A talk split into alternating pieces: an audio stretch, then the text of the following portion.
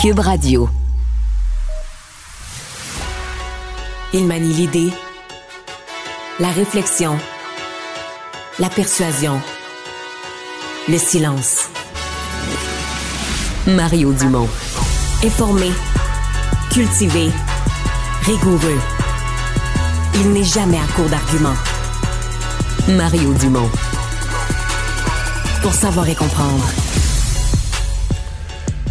Bienvenue à l'émission, bienvenue à Cube Radio. De retour d'un bref séjour d'un week-end à Philadelphie pour aller vivre avec les fans des Eagles euh, Super Bowl.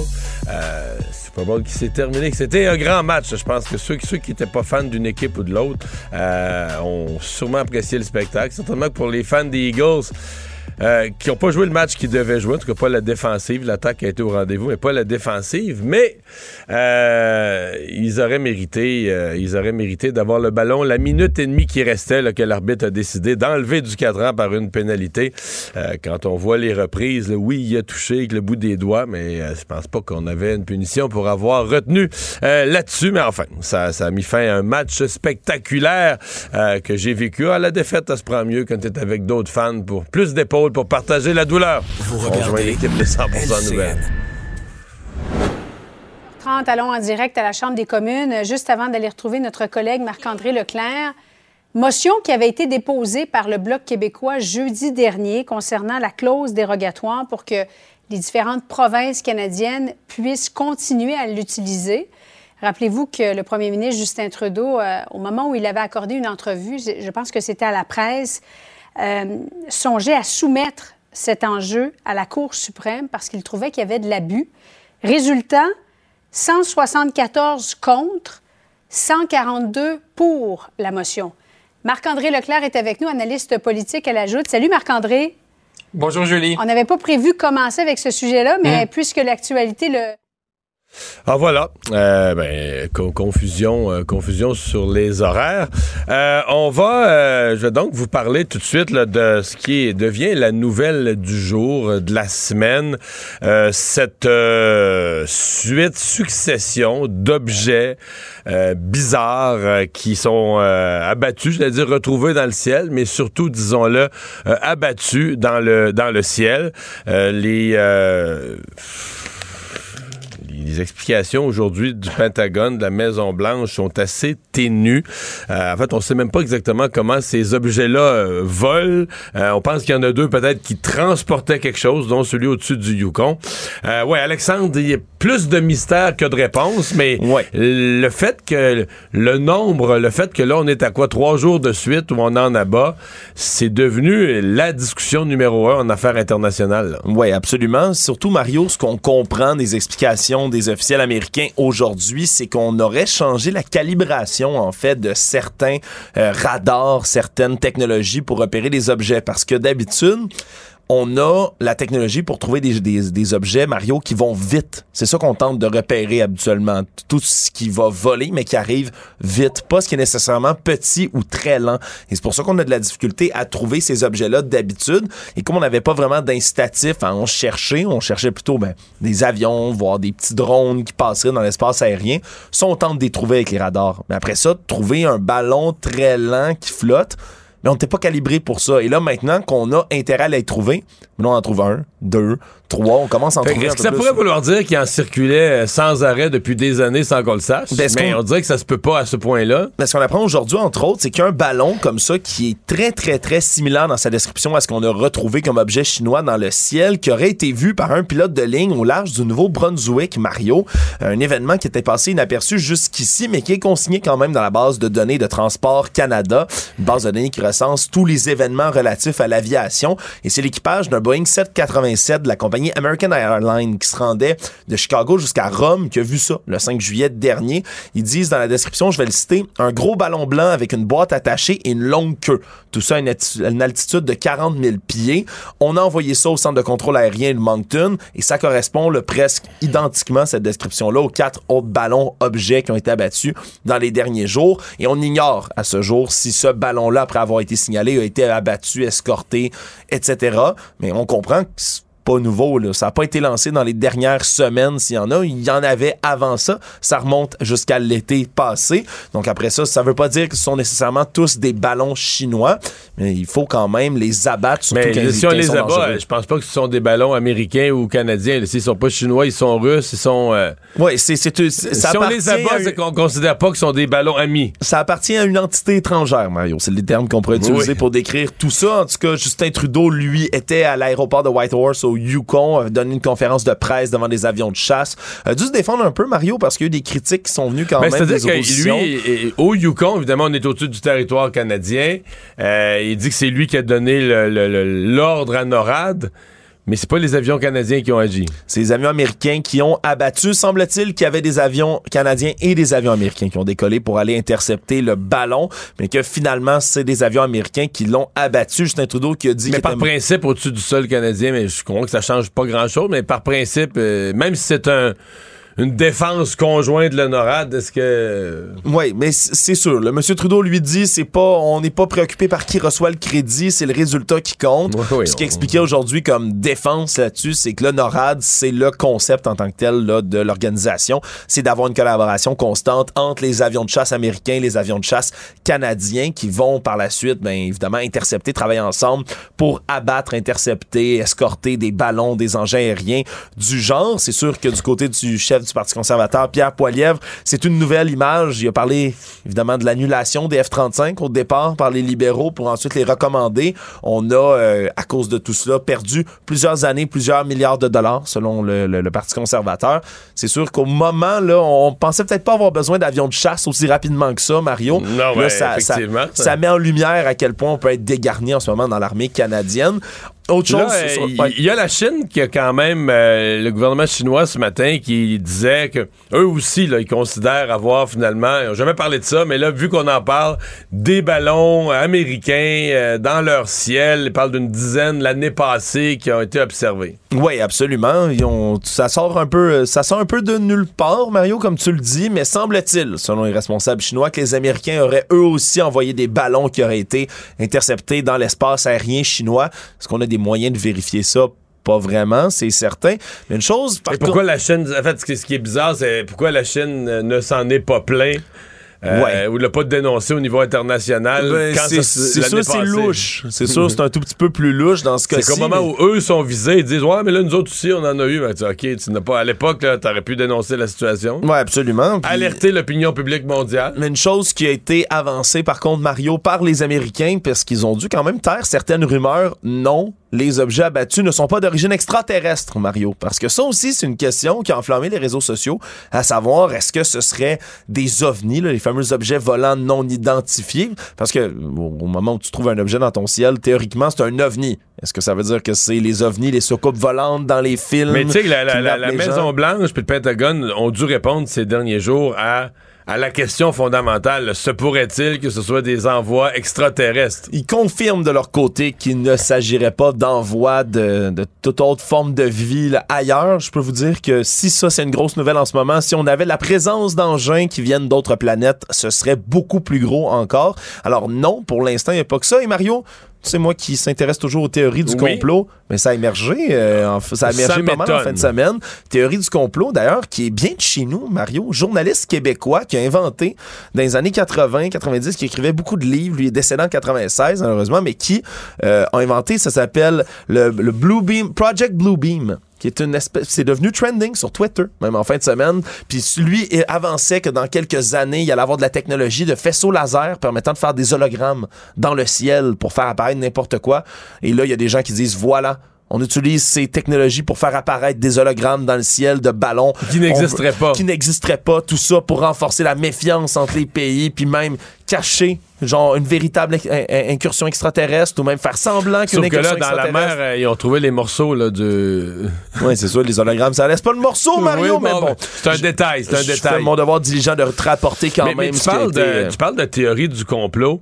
Euh, là, je reviens, je, fais du coq à l'âne complètement là, par rapport aux, objets volants non identifiés. Mais je voyais passer, euh, c'était à la fin de la semaine passée ou en fin de semaine, que autour de l'épouvantable tragédie de la garderie à Laval, il y a des complotistes québécois qui faisaient un lien entre le chauffeur d'autobus et le vaccin. Ouais, c'est. c'est en, fait, en fait, ils sont aussi bien dire que n'importe quoi qui arrive dans l'actualité de complètement flyé. Ah, toujours. Quelqu'un va faire un lien avec euh, le vaccin. Ça va être le vaccin qui l'a rendu comme ça. Ouais, puis c'est très triste. Puis après ça, il y a des gens qui ont fait flotter qu'en raison de son nom, de son origine ethnique, euh, c'est ni Saint-Amand dans son nom. Il disait, ben voilà, on a là la preuve, c'est un agent islamiste. Là, regardez, avant de crier aux attentats de terroristes, là, on va regarder qu'est-ce qu'il y en est véritablement dans ce cas-ci. C'est n'importe quoi. Oh, mais les théories du complot, ça a tiré dans tous les sens, Mario puis tous les événements d'actualité sont propices, après ça, eux, d'être repris pour créer, générer, susciter une nouvelle théorie quelconque. Je te, je te rappellerai, par exemple, l'incident, moi, qui m'a marqué le plus en termes d'inventivité, d'ingéniosité, de théorie du complot. Tu te souviens quand il y avait le, le Given, c'était le nom de ce paquebot qui était resté coincé dans le canal de Suez. Oui, il y a euh, deux ans, je crois. Ah, ça avait compliqué le commerce mondial. Il était vraiment coincé. Les bateaux, les bateaux commerciaux réguliers, ils ne pouvaient plus passer. Ouais, un moment où les chaînes d'approvisionnement comme depuis quelques années, était extrêmement tendu. Mais à cette époque-là, Mario, il y a des gens qui étaient extrêmement créatifs, qui sont associés à la mouvance QAnon, tout ce qui est trafic d'enfants, pédophilie mondiale, etc. Mais on regardait ça, le Ever Given, c'était de la compagnie Evergreen. Et là, ils ont fait, oh, Evergreen, c'était quoi ça? Le nom de code d'Hillary Clinton lorsqu'elle était première dame aux États-Unis. Oh, oh, oh, oh, oh. Et là, après ça, se sont mis à analyser, je te jure, chaque détail, chaque nom de code des petits remorqueurs qu'ils remorquaient après ça. Ils trouvaient, ah, ben, c'est Barack. Il y en a un qui s'appelle le Barack, Barack Obama. Ça y est. Et qu'est-ce qui est arrivé au final de tout ça? Ils étaient convaincus que le cargo était rempli d'enfants destinés à un trafic pédophile, Mario. Tous des enfants, rappelons-le, dont les parents ont jamais signalé la disparition. absolument. Des enfants victimes des pédophiles, mais dont les parents ont jamais signalé... L'enfant est disparu, mais les parents ont rien dit. C'est pas grave, c'est des choses qui arrivent. Les parents se sont pas plaints, n'ont pas dénoncé. On peut trouver ça farfelu et rigolo, mais ben je, te... Oui, mais absolument, Mario. mais c'est tentant, mais à ce moment-là, il y avait vraiment des gens qui étaient qui exprimaient une détresse profonde en disant le backboy, enfin, ils se disaient, ils vont ouvrir les, la, la cale du cargo, puis ils vont sortir des enfants par centaines emprisonnés. Puis quand le paquebot a repris sa course normale parce que finalement ils l'ont décoincé. du canal mais, mais des gens qui étaient dans tous leurs états sur les réseaux sociaux, puis ça démontre à quel point quand tu es endoctriné quelque part là-dedans. Ah, mais une fois que tu crois ça, veut dire, tout, est en fonction de ta croyance. Mais c'est une fois que tu crois une théorie du complot, Mario, tu dis, hey, on m'a caché, par exemple, j'en prends un extrême, que la Terre est plate tout ce temps qu'est-ce qu'on peut me cacher d'autre? Puis ça amène des gens après ça, bien évidemment, à spéculer sur des tragédies comme celle, euh, malheureusement, qui s'est produite à Laval. Mario Dumont. Plus pratique que n'importe quel moteur de recherche. Une source d'information plus fiable que les internets. Pour savoir et comprendre, Mario Dumont. C'est une partie de pêche qui est devenue un espèce de spectacle en direct, diffusé sur les réseaux sociaux. Euh, ça nous est raconté, entre autres, par le journal Le Quotidien au Saguenay-Lac-Saint-Jean. Euh, donc, pêche sur les glaces dans le fjord du Saguenay. Et euh, pendant de longues heures, les pêcheurs se sont battus avec un énorme poisson. On parle de quelque chose d'au-dessus de 100 livres. Euh, pour essayer de le sortir euh, de l'eau.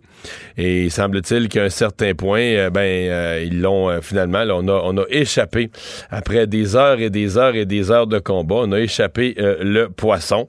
Alors à quoi a-t-on affaire exactement? Souvent dans ces dans ce genre de pêche-là, on a vu des gens sortir d'énormes flétans. on en parle avec Rémi Aubin, spécialiste de la pêche blanche, président de l'organisme Promotion Pêche. bonjour, Monsieur Aubin. Salut, M. Mario, ça va bien? Ça va bien. La pêche blanche va bien en général au Saguenay? Cette année, c'est extraordinaire. Cette année, il y a des trophées qui se prennent ah, oui? dans le fjord. Extraordinaire. Ben, vous savez, Mario, hein, vous emmeniez avant près du fleuve. Ici, c'est de l'eau salée. C'est du poisson de mer. On a du requin, on a du flétan, on a des poissons énormes. Puis la pêche blanche, c'est tellement une belle activité ici. Hein? Qu'est-ce que on va parler de, ce combat contre un poisson géant, mais qu'est-ce que les gens pêchent C'est le plus classique, le bon à manger que tu peux pêcher, c'est quoi? C'est un flétan de grosseur moyenne ou c'est quoi le plus classique? Chez nous, c'est le sébaste. C'est le poisson, c'est notre forêt à nous autres. C'est un petit poisson rouge qu'on prend chez nous qui est spécial, qui est jaune, qui est jaune orange là, puis qui est vraiment très bon. Puis aussi la morue, ben la morue fraîche qu'on prend ici. Euh, c'est super. Mais de plus en plus, on va pêcher le flétan parce qu'il y a des permis scientifiques qui sont émis pour les pêcheurs ici. Et là, on va pouvoir, avec ce permis-là, pêcher le flétan atlantique. écoutez bien ça. L'année passée, un pêcheur à lui seul a capturé un flétan de près de 160 livres pour 4 heures de combat. Euh, Parce que ça, moi, je, pêche un peu, là. Quand tu pêches un achigan de 3 livres, mettons, là, tu penses que ta canne va casser de tous les bords. Fait que j'imagine qu'un poisson de ça au-dessus de 100 livres, ça doit tirer un peu, là. Ben, on parle d'une profondeur jusqu'à plus de 900 pieds. Donc, capturer un poisson de cette taille, c'est énorme parce que ça tire, ça tire. Là, vous montez la ligne en haut, puis le poisson décide qu'il redescend complètement en bas et c'est à recommencer. Là. Imaginez-vous vous pompez pendant une heure de temps pour monter en haut et qu'après le poisson dit non, c'est pas terminé, je redescends en bas complètement. Mais là, faut-tu faut tu le fatigues, donc faut que tu laisses une tension. Quand il tire, faut que tu laisses une tension pour qu'il s'épuise? Absolument, absolument. Puis là, à ce moment-là, faut, faut travailler avec. Puis là, euh, le pêcheur vient épuiser autant que le poisson. Fait que là, c'est vraiment un combat à part, à part égal, là, vraiment. Là. Ouais. Mais, euh... la, semaine passée, ils ont pris 120 livres dans le flétan ici, euh, à la ligne. OK. Mais avec quelle sorte de ligne? On, ça, ça prend une ligne d'une force, c'est quasiment un câble? Mais c'est surprenant parce que les pêcheurs vont utiliser en moyenne du 40 livres, 50 livres, 60 livres. Donc, les gens utilisent beaucoup de lignes à la place. Fait qu'à la place d'avoir trop du gros fil, les gens vont utiliser de grandes quantités de lignes. Et quand le poisson part, les gens se gardent la réserve. Donc, ça prend de gros moulinaires avec des gros freins, des freins à disque, un peu comme une voiture. Et quand le poisson se met à partir, il faut le contrôler avec le frein. C'est quelque chose. Et là, tantôt, on parlait du, combat de M. Monsieur, euh, monsieur Bouchard. Vous avez suivi ça un petit peu, hein? Ouais, parce que ça, M. Bouchard, là, ça a été direct sur les réseaux sociaux. Euh, combien de temps? je, lis 23 heures. Est-ce que vraiment ils se sont battus? Parce que là, à la fin, il était plus qu'un, mais pendant 23 heures, ils se sont battus avec le poisson? Exactement. Là, là, ce moment-là, on présume que c'est un requin parce qu'ici, il y a une population de requins du Groenland. Donc ça, vous pensez que c'est pas un flétan. Qu'est-ce qui vous fait dire que c'est pas un flétan? Parce que ce serait épuisé. Le flétan, ce serait épuisé? Non, le flétan, là, quand tu le piques, là, tout de suite, il descend au fond. Lui, euh, c'est une grosse queue, il part, c'est des, le ril se met ça part. Mais le requin du Groenland, c'est un énorme poisson. Ici, dans le passé, ils ont pris des requins jusqu'à 700 livres.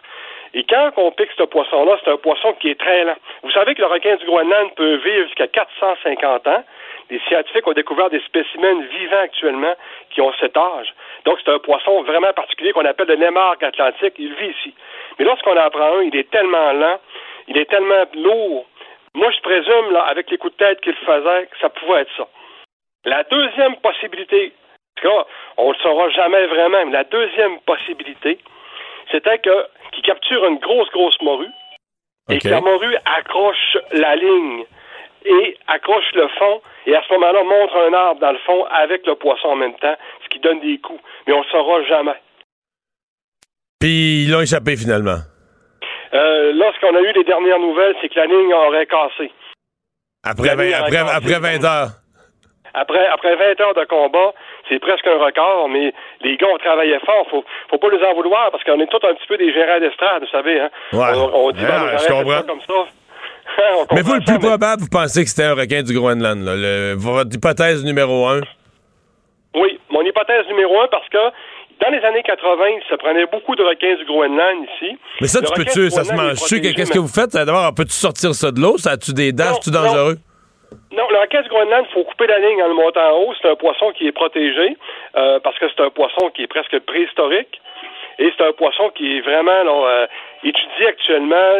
Il est encore très mystérieux, mais comme le poisson, on ignore un petit peu la population, ben on, le pêche demande euh, au niveau de la loi de le remettre à l'eau. Pas de le remettre à l'eau, couper la ligne lorsque le poisson. Mais comment on le sait, comment on se rend compte? Quand on, on le voit là? Quand on faut, faut l'amener à la surface pour le voir. Ben, d'abord, ça prend des scies mécaniques, les gens agrandissent le trou, là, ils vont voir arriver le poisson, puis quand le poisson se présente, ben, en voyant que c'est un requin, à ce moment-là, les gens vont soit décrocher l'hameçon ou sectionner euh, le cadre, ça devient dangereux pour les gens pour se faire mordre. Ouais, c'est ça que j'allais dire. Ça prend des bons gants pour aller décrocher l'hameçon avec ses doigts ou une bonne, une bonne longueur de paire de pinces. Je serais nerveux un petit brin, moi. Oui, ben c'est particulier. Mais vous savez, c'est une histoire un peu qui rappelle un peu un homme et la mer. Là. On, on, voit un peu l'homme qui lutte pendant des heures et des jours entiers euh, contre un poisson. C'est une belle histoire. Ça fait parler un peu de notre région. C'est agréable. Puis euh, aujourd'hui, je vous dis que le téléphone, pour les pourvoyeurs, ça ne dérougit pas. Alors que le flétan, lui, euh, peu importe sa grosseur, il est permis de le sortir de l'eau, puis c'est un des meilleurs poissons au niveau alimentation. C'est-à-dire que le flétan, c'est plus de c'est 85 cm et plus qu'on peut conserver avec le permis euh, TAC scientifique. Donc, c'est inscrit au musée du Fjord. Et les gens participent actuellement. en bas de 85 cm, les plus petits que ça, donc 85 cm, c'est quoi? C'est quasiment trois pieds, là. En bas de ça, il faut les remettre à l'eau. On est à l'eau. Mais vous savez, le Saguenay, c'est le pays des géants. On est habitué ici avec des gros bleuets, des gros poissons. Fait que, à ce moment-là, mais ça fait rêver là, les gens. Puis le fait de venir ici, on peut penser de croiser le fer avec un monstre et vivre une expérience. Moi, je vais vous dire, je, vais, je vais vous faire une confidence. Je vais pêcher à truite là, au lac Moreau, à Pourvoirie du lac Moreau. C'est à la frontière. Je dois être à peu près à quelques kilomètres du Saguenay. Elle est pas grosse grosse. Elle est belle, elle est belle pis ça mord, l'endroit est magnifique, mais la truite, là, elle est pas grosse. Ça me prend pas, ça me prend pas trois jours pour la sortir de l'eau. mais ici, il faut se faire des bras, là. ah ouais, ouais, je me fais pas des bras. Je me fais pas des bras. il, y a du, il y a du petit aussi au Saguenay, là. Euh, non, mais sans face, les... Jusqu'à quand euh, la pêche blanche? À partir, à partir de quand euh, ça, ça, se termine? Le 12 de mars, donc euh, le 12 de mars à minuit. Puis ici, on rappelle que c'est une activité qui est gratuite sur le fjord du Saguenay. Vous vous rappelez, là, à la baie, seulement qu'à la baie ici, c'est 8 millions en retombées économiques pour la ville ici, là. Pour un mois et demi d'activité, c'est énorme. On a 1200 cabanes à pêche. Il y a 1000 tentes de pêche sur le fjord, c'est réparti. Puis il y a 60 espèces de poissons. Mais quelqu'un qui déciderait, là, qui nous écoute, puis qui décide, moi je vais y aller en fin de semaine prochaine, est-ce qu'on peut encore euh, euh, s'inscrire, se réserver une place à quelque part euh, dans, des, dans des cabanes? Y en a-tu qui louent leur plat, des places dans les cabanes? Absolument. Vous allez sur le site glacedufiard.com, glace avec un S, et vous allez avoir tous les pourvoyeurs, les informations là-dessus. Puis là, vous vous rendez ici, vous allez être accueilli comme un roi. glacedufiard.com. Ben, euh, c'était bien intéressant. Merci beaucoup de nous avoir parlé. Au revoir. Rémi Aubin, spécialiste. Oui, bye bye. Spécialiste de la pêche blanche, Rémi Aubin. Donc, sur cette histoire, écoutez, les gens l'ont suivi, c'est parce qu'il y a plein de monde qui se sont mis à suivre ça. Euh, en direct, les images sur les réseaux sociaux euh, de ces pêcheurs, de ce pêcheur, d'abord M. Bouchard et d'autres, qui pendant 23 heures ont essayé de sortir un monstre de l'eau. La ligne a cassé, malheureusement. Économie, finance, affaires, entrepreneuriat. Francis Gosselin. Bonjour Francis.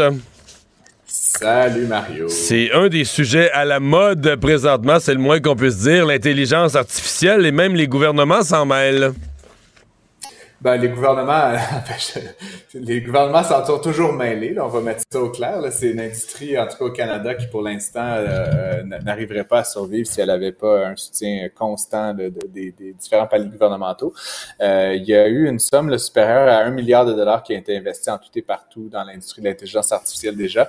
Et on apprenait aujourd'hui, il y a donc une conférence de presse qui a été annoncée par euh, le, ministre Champagne euh, pour indiquer qu'on allait en faire rajouter euh, de l'argent dans l'industrie, donc à hauteur de 40 millions de dollars. Mais c'est-tu beaucoup, ça me semble, le fédéral, 40 millions, à l'échelle de ce qui se dépense au fédéral, c'est pas tant que ça? Non, non, non, mais c'est, ça, on parle de quand même un petit nombre de projets qui vont recevoir quand même plusieurs millions de dollars chacun, Mario. Fait que pour ces entreprises-là, c'est assez significatif comme petit euh, coup de pouce, on va dire. Et c'est sûr qu'actuellement, ben là, de manière générale, on parle beaucoup d'intelligence artificielle. Ça semble assez abstrait, mais tu sais, depuis quelques semaines, quelques mois, là, il y a eu euh, ChatGPT, puis différents outils de création visuelle, Mid Journey. Je sais pas si les auditeurs ont un peu suivi tout ça, mais euh, c'est sûr que là, on est comme on est en territoire plus, euh, euh, comment dire, le populaire. C'est-à-dire que les gens, euh, vous et moi, vous pouvez vous connecter tout de suite à ChatGPT puis jouer avec ça. Fait que c'est plus juste une espèce d'affaire abstrait qu'on va qu'on va entendre parler dans 20 ans. C'est maintenant. c'est assez imparfait puis ça vient d'entreprises toutes américaines pour l'instant, mais le Canada un peu en comment dire en en catimini, là, place CB. C'est sûr qu'on a plusieurs centres d'excellence en recherche, en développement, en transfert de technologie. C'est un peu là-dedans que mm. euh, euh, M. Champagne et le gouvernement Trudeau souhaitent euh, continuer d'encourager. Comme tu dis, il y avait déjà plus d'un milliard de dollars qui avait été annoncé, donc 40 milliards, c'est 40 millions, pardon, c'est quelques points de pourcentage additionnels, mais pour ces entreprises-là, c'est une très bonne nouvelle. Mais moi, je n'étais pas tellement familier avec ChatGPT, puis j'ai voulu y aller une couple de fois, puis tu sais, à un moment donné, il y a un nombre d'utilisateurs dépassé où ça te dit, il y a trop d'utilisateurs, il n'y a plus de place sur la plateforme. Mais il faut que je t'en compte une. La semaine passée, euh, je fais un sujet, non, mais je fais un sujet à LCN le matin. Et, sur la, régie des rentes, un sujet qu'on a abordé toi et moi ensemble, les, les déplacer l'âge de la retraite à la régie des rentes. Et le chef de pupitre a eu un flash. Il dit, je vais prendre la question que Mario comme posait dans sa chronique, puis je vais la poser à ChatGPT. Donc il est rentré, il est allé dessus, puis il a posé la question. Puis en est ressorti un texte, je te dirais à peu près d'une page, huit et demi par onze, peut-être un peu plus, peut-être une page et quart, une page et demie. Mais français, je sais j'ai entendu des gens dire ah, c'est pas parfait, des fois il y a des erreurs. Dans ce cas-ci, là, C'était parfait, là. Sans joke, le texte, j'aurais pu, le signer comme une chronique dans le sens que ça expliquait tous les, non, mais ça expliquait tous les enjeux. Il n'y a pas d'erreur. C'était écrit dans un bon français. Euh, toutes les petites nuances du dossier. Tout était j'ai, été sincèrement renversé, Moi, je l'avais jamais comme vu, là, en action. Je l'avais vu sur des petites questions niaiseuses. Mais tu sur un dossier quand même socio-économique, politique, pointu, tu lui poses la question, il a posé la question, est-ce qu'il faut euh, repousser l'âge d'accès à la régie des rentes de deux ans au Québec? Puis la machine qui te sort un texte là, qui est impeccable. C'est quand même fort. Là il va nous falloir plus que quelques minutes, Mario, pour aller au fond de ce sujet-là, mais je te, je, te, je te dis quand même, moi, ma, réflexion très rapide là-dessus, tu sais, moi-même, j'écris souvent des textes pour différents médias, donc des, un peu des à titre blog ou tu sais, euh, articles d'opinion. Euh, il y a quand même une certaine crainte. Tu sais, toi, t'es Mario Dumont, là, t'es, es une célébrité, là, mais tu sais, pour les, pour, pour le reste de ces gens qui tirent quand même un certain revenu, là, puis qui dépendent de ça, là, tu sais. Mettons les traducteurs et tout ça, là, tu dis, ok, ben, ça. Euh, demain, là, moi, je, l'ai fait l'expérience aussi, Mario, là, avec des articles que j'écrivais sur le domaine de l'immobilier, là, honnêtement, il y avait quelques virgules de différence, là, mais je veux dire. Fait que la question, c'est demain, tu as quelques milliers, dizaines de milliers de personnes qui font un petit 200 par-ci, 300 par-là pour un texte, un texte, un texte. Demain, toute cette, toute cette industrie-là, possiblement, va être siphonnée par en haut et c'est une compagnie. Ben même les journalistes sportifs, là, tu pourrais faire un média ben, qui, va te, résumer, qui va te résumer tous les matchs de Ligue nationale de hockey sans journaliste. Là. Qui a marqué un but hier dans la victoire du Canadien. Honnêtement, la valeur ajoutée d'un journaliste, ben, c'est peut-être d'avoir été au match là, puis d'avoir un petit peu d'enthousiasme. Mais je veux dire, à la limite, tu peux même programmer ton intelligence artificielle pour dire écris l'article avec enthousiasme. Ils vont le faire. Non, mais c'est ça qui est fou. Puis on est au début de ça, Mario. Fait en tout cas, ça pour dire la, le, le, grand pari de, des gouvernements, c'est qu'un jour, tu sais, quand je dis ça va être siphonné par en haut, ben idéalement, ça va pas tout être siphonné en Californie. Il y en a une petite, une petite partie peut-être qui va revenir à des entreprises dont les sièges sociaux sont ici au Québec et ça va nous permettre de générer de la valeur, de créer, tu sais, c'est des emplois, Mario, comme tu sais, très rémunérateurs là, dans ces industries-là, tu sais, des développeurs de haut niveau, des chercheurs en mathématiques et tout ça. Euh, donc, euh, donc voilà, je vois ça plutôt comme une bonne nouvelle, même si c'est un peu spéculatif, là, cette industrie-là pour le moment, de voir que le gouvernement continue à s'y intéresser puis à, l'appuyer activement. Francis, euh, une des façons de mesurer, parce qu'on craint un ralentissement, voire une récession de l'économie, euh, une des façons de mesurer ça, euh, c'est de, voir ce que sont, ce que fait l'industrie des transports, parce que quand ça commence à ralentir, on le voit dans les grands lieux de transit des, des transports, qu'il y a un petit peu moins de marchandises qui roulent.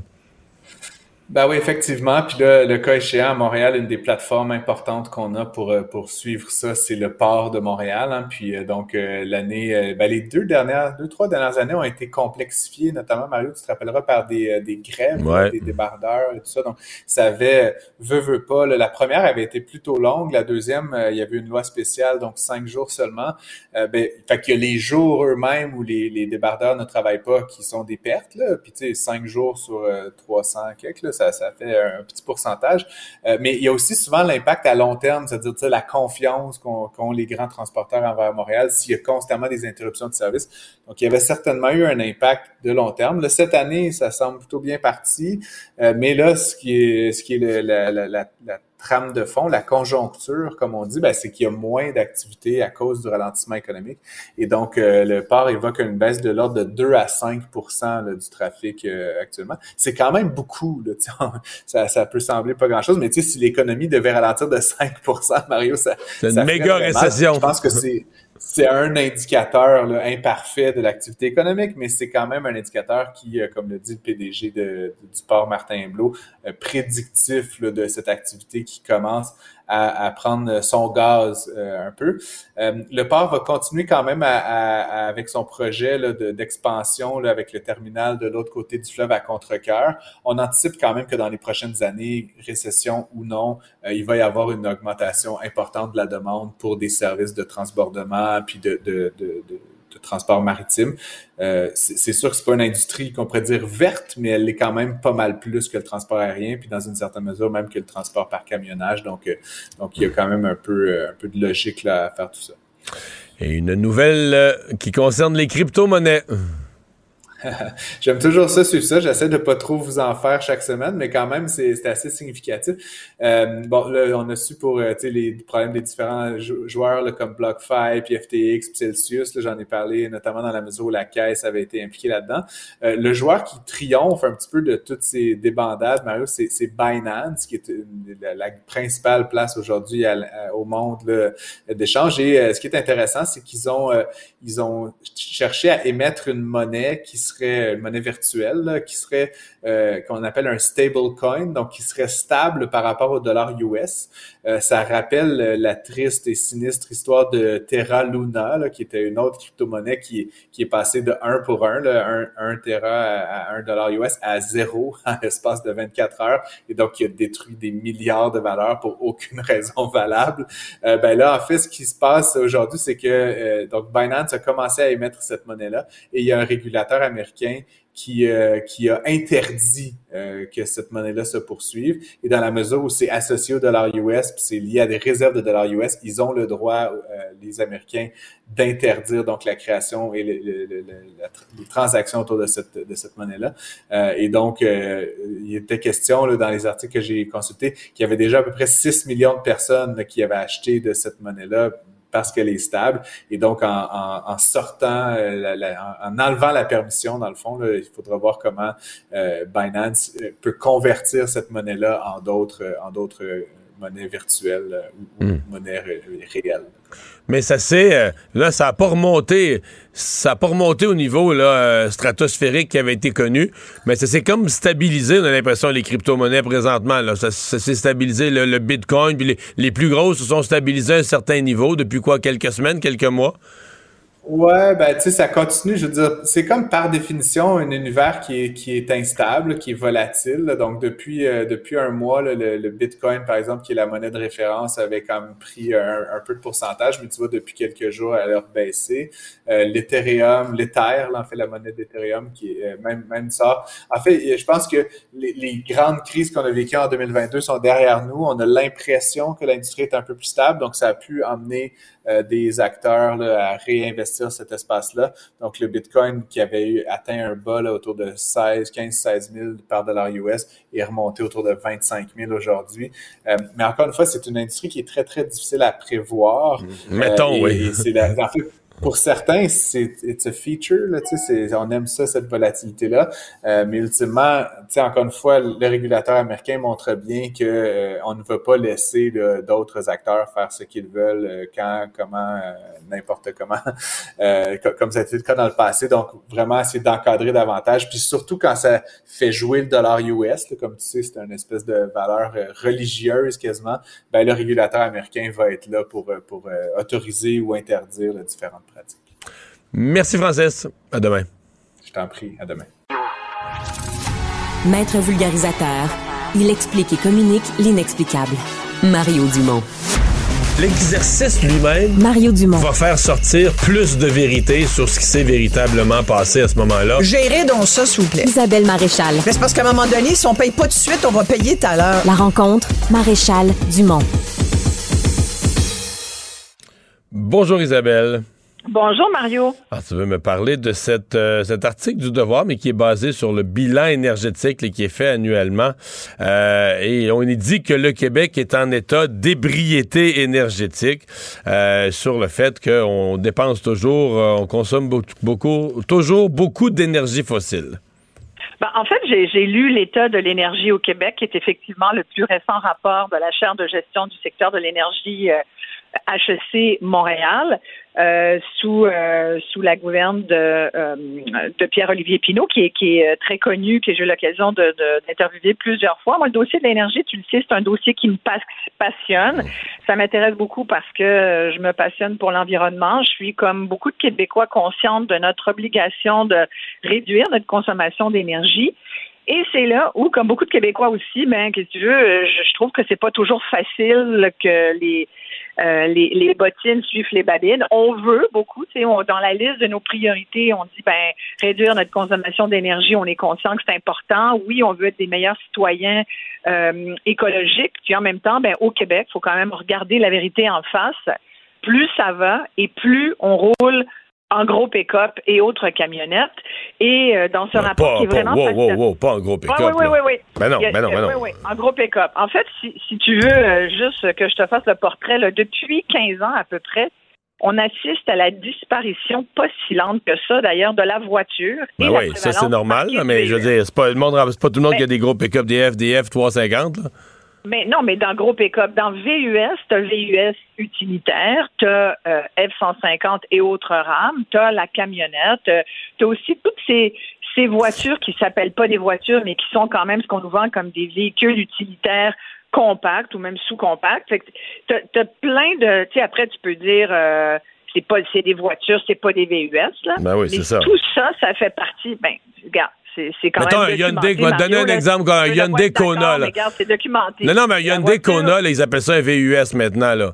Je veux dire, ça dépense moins qu'un véhicule il y a 10 ans que n'importe quel auto. Puis ça, c'est tout petit, c'est fait sur un frame ben, d'auto. Toute juste... chose étant égale par ailleurs, reste que les VUS consomment plus que les voitures ordinaires. Je veux dire, la chaire a fait son, son travail de recherche là-dessus. Ça leur prend quand même plusieurs mois avant de Hmm. Euh, de colliger toutes ces informations-là. Moi, c'est un rapport que je lis chaque année, puis sincèrement, ce que je suis en train de te dire, on le voit, cette tendance-là, on la voit là, depuis les, les dernières années. Depuis 2008, en fait, on le voit. Et, et, si la tendance se maintient, s'il faut en croire les prévisions euh, de ce rapport-là, euh, en 2030, il y a plus grand monde qui va conduire une voiture dite compacte ou euh, simplement une voiture. Tout le monde va avoir quelque chose qui ressemble à un frame de, de, ben VUS.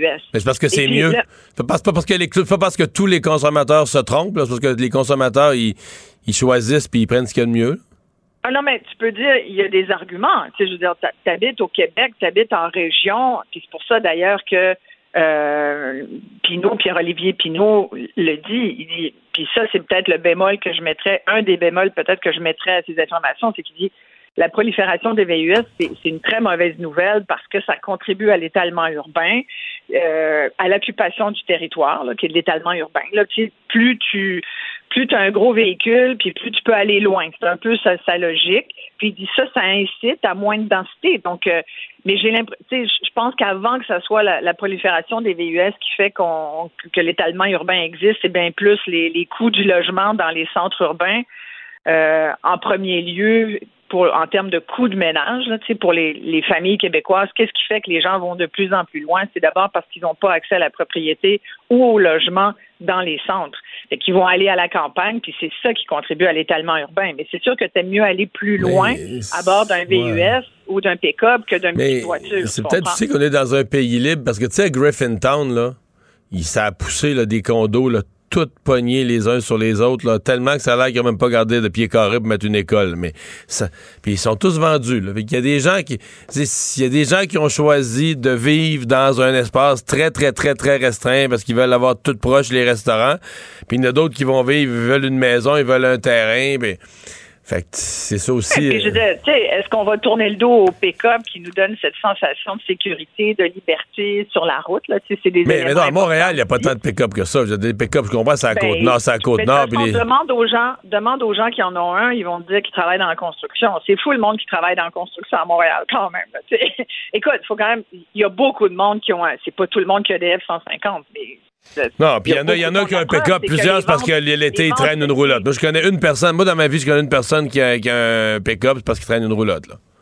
Écoute, 71% des ventes de véhicules euh, dans la province de Québec en 2021, 71% Mario, c'était des VUS. Ben oui, c'est ça, c'est parce que tu confonds, tu confonds un gros pick-up. Tu sais, tu peux pas comparer, mettons, un F350 puis un Hyundai Kona, là.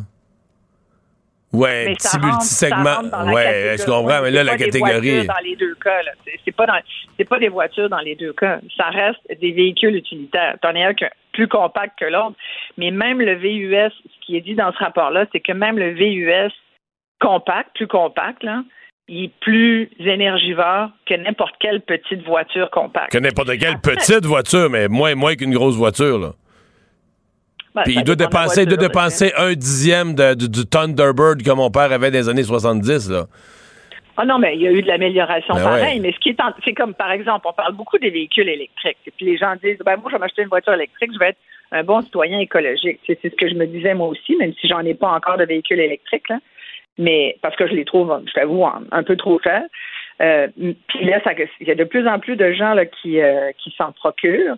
Euh, les gens en demandent, ils en, en, produisent même pas assez vite pour la demande. Même des véhicules en général. Tu sais, c'est toute notre. Je pense que ce qui est intéressant dans un rapport comme celui-là, c'est qu'il faut aller au-delà des chiffres du rapport, puis signer sur qui quoi, puis tu sais, se conforter dans ce qu'on a toujours connu.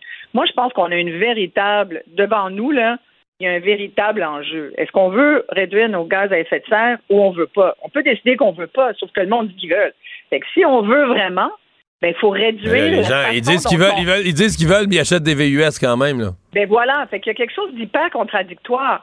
Je trouve ça intéressant d'en discuter puis de dire, OK, bon, ben, si on veut, là, si on dit effectivement, on veut être plus écologique, on veut pour notre planète et aussi pour, pour tous les coûts. C'est la planète, mais c'est aussi des coûts, là. Quand tu regardes toute l'énergie, parce que c'est de l'énergie, là toute l'énergie qu'on utilise, on en importe encore 47% de l'énergie qui est utilisée au Québec. Ça, j'avoue, ça, c'est révoltant. C'est 47 mais là, c'est Éric Duhem qui propose qu'on produise notre propre pétrole, puis notre propre gaz naturel, puis tout ça. Mais là, on a voté une loi à l'Assemblée nationale. On veut même plus explorer. On veut même pas le savoir si on en a tant que ça. Et, de, toute cette énergie, donc source locale, évidemment, tu as, l'éolien, tu as l'hydro, qui, qui, qui reste encore, tu as la biomasse qui reste. Bon, de toute cette énergie qui est à la fois produite et importée, on en perd 50 et, et moi, je trouve que dans, tout ce qui est dit de ce rapport-là, euh, c'est un des éléments que je retiens. C'est-à-dire, avant de. Puis là, on en revient à la construction de barrages, puis à que. bon, avant, avant de réfléchir à tout ça, où ça fait partie de la réflexion, quand tu dis la moitié du bilan énergétique du Québec, c'est que la moitié de ce qu'on n'importe ce qu'on produit, on le perd. Il y a des pertes d'énergie incroyables à la fois dans la transformation, dans l'industrie, euh, au niveau résidentiel. C'est fou, là. Et au Québec, par rapport aux autres provinces, prenons les autres provinces, mais on pourrait élargir à des pays comme l'Allemagne, par exemple, ou d'autres pays d'Europe. Euh, il, y a, beaucoup de consommation énergétique qui est faite dans les industries. Et, et dans son rapport, Pierre-Olivier Pinault euh, prévient de, ça. Et dit il faut absolument qu'on lui il dit qu'on est en état d'ébriété énergétique par rapport à la sobriété que le gouvernement nous nous appelle à avoir. Puis c'est quasiment dommage qu'on ait un peu changé de discours au cours des dernières semaines Pierre Fitzgibbon nous appelait à être un peu sobre énergétiquement. Moi j'aimais ça. Euh, puis je pense qu'il faut qu'on garde cette sobriété énergétique, c'est-à-dire se dire tous, ben éteignons les lumières quand on n'est pas dans la dans la pièce, puis essayons de moins consommer parce que ça nous coûte cher et on gaspille beaucoup. Et quand on se compare à d'autres, ben on fait moins bien. Alors, je pense qu'il y a une vraie réflexion, puis aussi repensons notre culture énergétique. Ça passe par repenser notre façon d'acheter des véhicules. Et, oui, il va falloir être un petit peu plus frugal, parce que euh, à un moment donné, ça va nous amener à des choix, euh, des choix drastiques. Est-ce que ça veut dire effectivement faire plus de barrages? Est-ce que c'est tout ça, ça coûtera pas euh, deux piastres, ça va coûter euh, assez cher. Et l'autre danger, et c'est ce que je semblais un peu comprendre à demi-mot dans son rapport, c'est que sans vouloir paraphraser euh, l'ex-présidente d'Hydro-Québec, Sophie Brochu, il y a quand même là-dedans, moi je comprends qu'il prévient aussi de la tentation de devenir le fameux, entre guillemets, dollar à là, sais, de, de l'énergie pour des entreprises ou des industries énergivores qui seraient tentées de venir s'installer chez nous à cause de ça bref, moi, je conseille à tout le monde de lire ce rapport-là. Il y a même une version plus courte PowerPoint qui est très simple, mais il y a des choses qu'il faut se souvenir. On, produit de l'électricité, on en importe encore presque la moitié de ce qu'on consomme, et dans ce qu'on consomme, il y a 50% de cette énergie-là qui passe par la fenêtre puis qui s'échappe, que tu sais, qu'on perd complètement.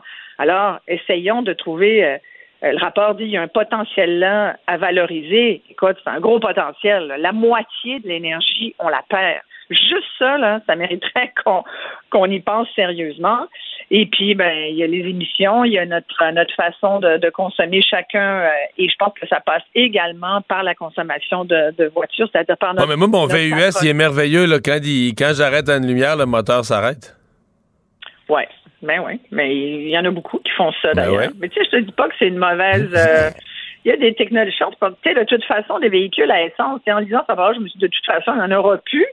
Parce qu'ils en produiront plus. La plupart des ouais, grands mais là, le problème, c'est pour l'instant, pour l'instant, on est cette année, on est surtout dans des gens qui veulent un véhicule électrique puis qui attendent, qui attendent après, là, qui attendent qu'il y en ait un de, qu'il y en ait un disponible pour pouvoir se. Je vais même te dire, en ce moment, depuis un an, c'est beaucoup même le, véhicule usagé parce que des véhicules neufs, là. C'est pour ça qu'il y avait, on a, toi qui es allé, es allé au Super Bowl en plus, j'en viens pas, t'es pas allé en auto toujours. Non, je suis pas allé, suis pas allé au Super Bowl. Je suis pas allé au Super Bowl. Je suis allé à Philadelphie, vive le Super Bowl avec les fans des ah, Eagles. D'accord. Je suis pas allé à Phoenix en Arizona. Ah, d'accord, d'accord, d'accord. C'était un, peu cher. C'était un peu cher. Là. Les billets, 7000 dollars du billet, c'était un peu ah, cher. J'avais compris que tu carrément allé au Super Bowl. J'y ai songé, mais j'ai été euh, assommé par le prix. Écoute, c'était quelque chose, hein? Mais bref, tout ça pour dire que ben, j'ai plus m'en aller avec ça, l'histoire de, Mais, mais bon, écoute, c'est sûr. Ah oui, le fait que les VUS électriques, il y en a qui disent euh, qui sont beaucoup plus euh, euh, on est frugal de façon énergétique, mais c'est une espèce de leurre parce qu'ils consomment beaucoup, beaucoup d'électricité. Et d'ailleurs, je pense que le prix va augmenter à mesure que les Québécois vont être friands de ce genre de véhicule-là. Ce que j'allais dire aussi, c'est que même si tu veux un véhicule électrique maintenant, même si tu veux un véhicule neuf, tu peux te mettre sur la liste d'attente. Ben là, c'est ça, le présentement. Ah oui, le Super Bowl, c'est parce que les pubs, tu n'as pas dû voir beaucoup de pubs de, Quand même. d'automobiles. Il y en avait quelques-unes. Ouais. Moins, par exemple. Il y avait des pubs de ben, Jésus. Moins, parce qu'ils n'en ont pas à vendre. Fait qu'ils ne font pas de pubs parce qu'ils n'en ont plus à vendre. Alors pour que, le moment. Alors que Jésus, lui, a de quoi à vendre, parce y avait des pubs de Jésus. Ah oui, c'est vrai. Ben oui. Moi, j'ai regardé juste la, la mi-temps avec Rihanna. Hmm. j'ai trouvé ça formidable de voir cette fille euh, qui était enceinte et faire un, spectacle qui était probablement le spectacle le plus vu. Euh, j'ai trouvé ça euh, vraiment un une belle motivation pour toutes les jeunes femmes sur la planète. Tout à fait. merci Isabelle. Bye bye. Merci, bye. Il lance sa ligne au bon endroit pour obtenir l'information juste. Mario Dumont. Pour savoir et comprendre. Cube Radio.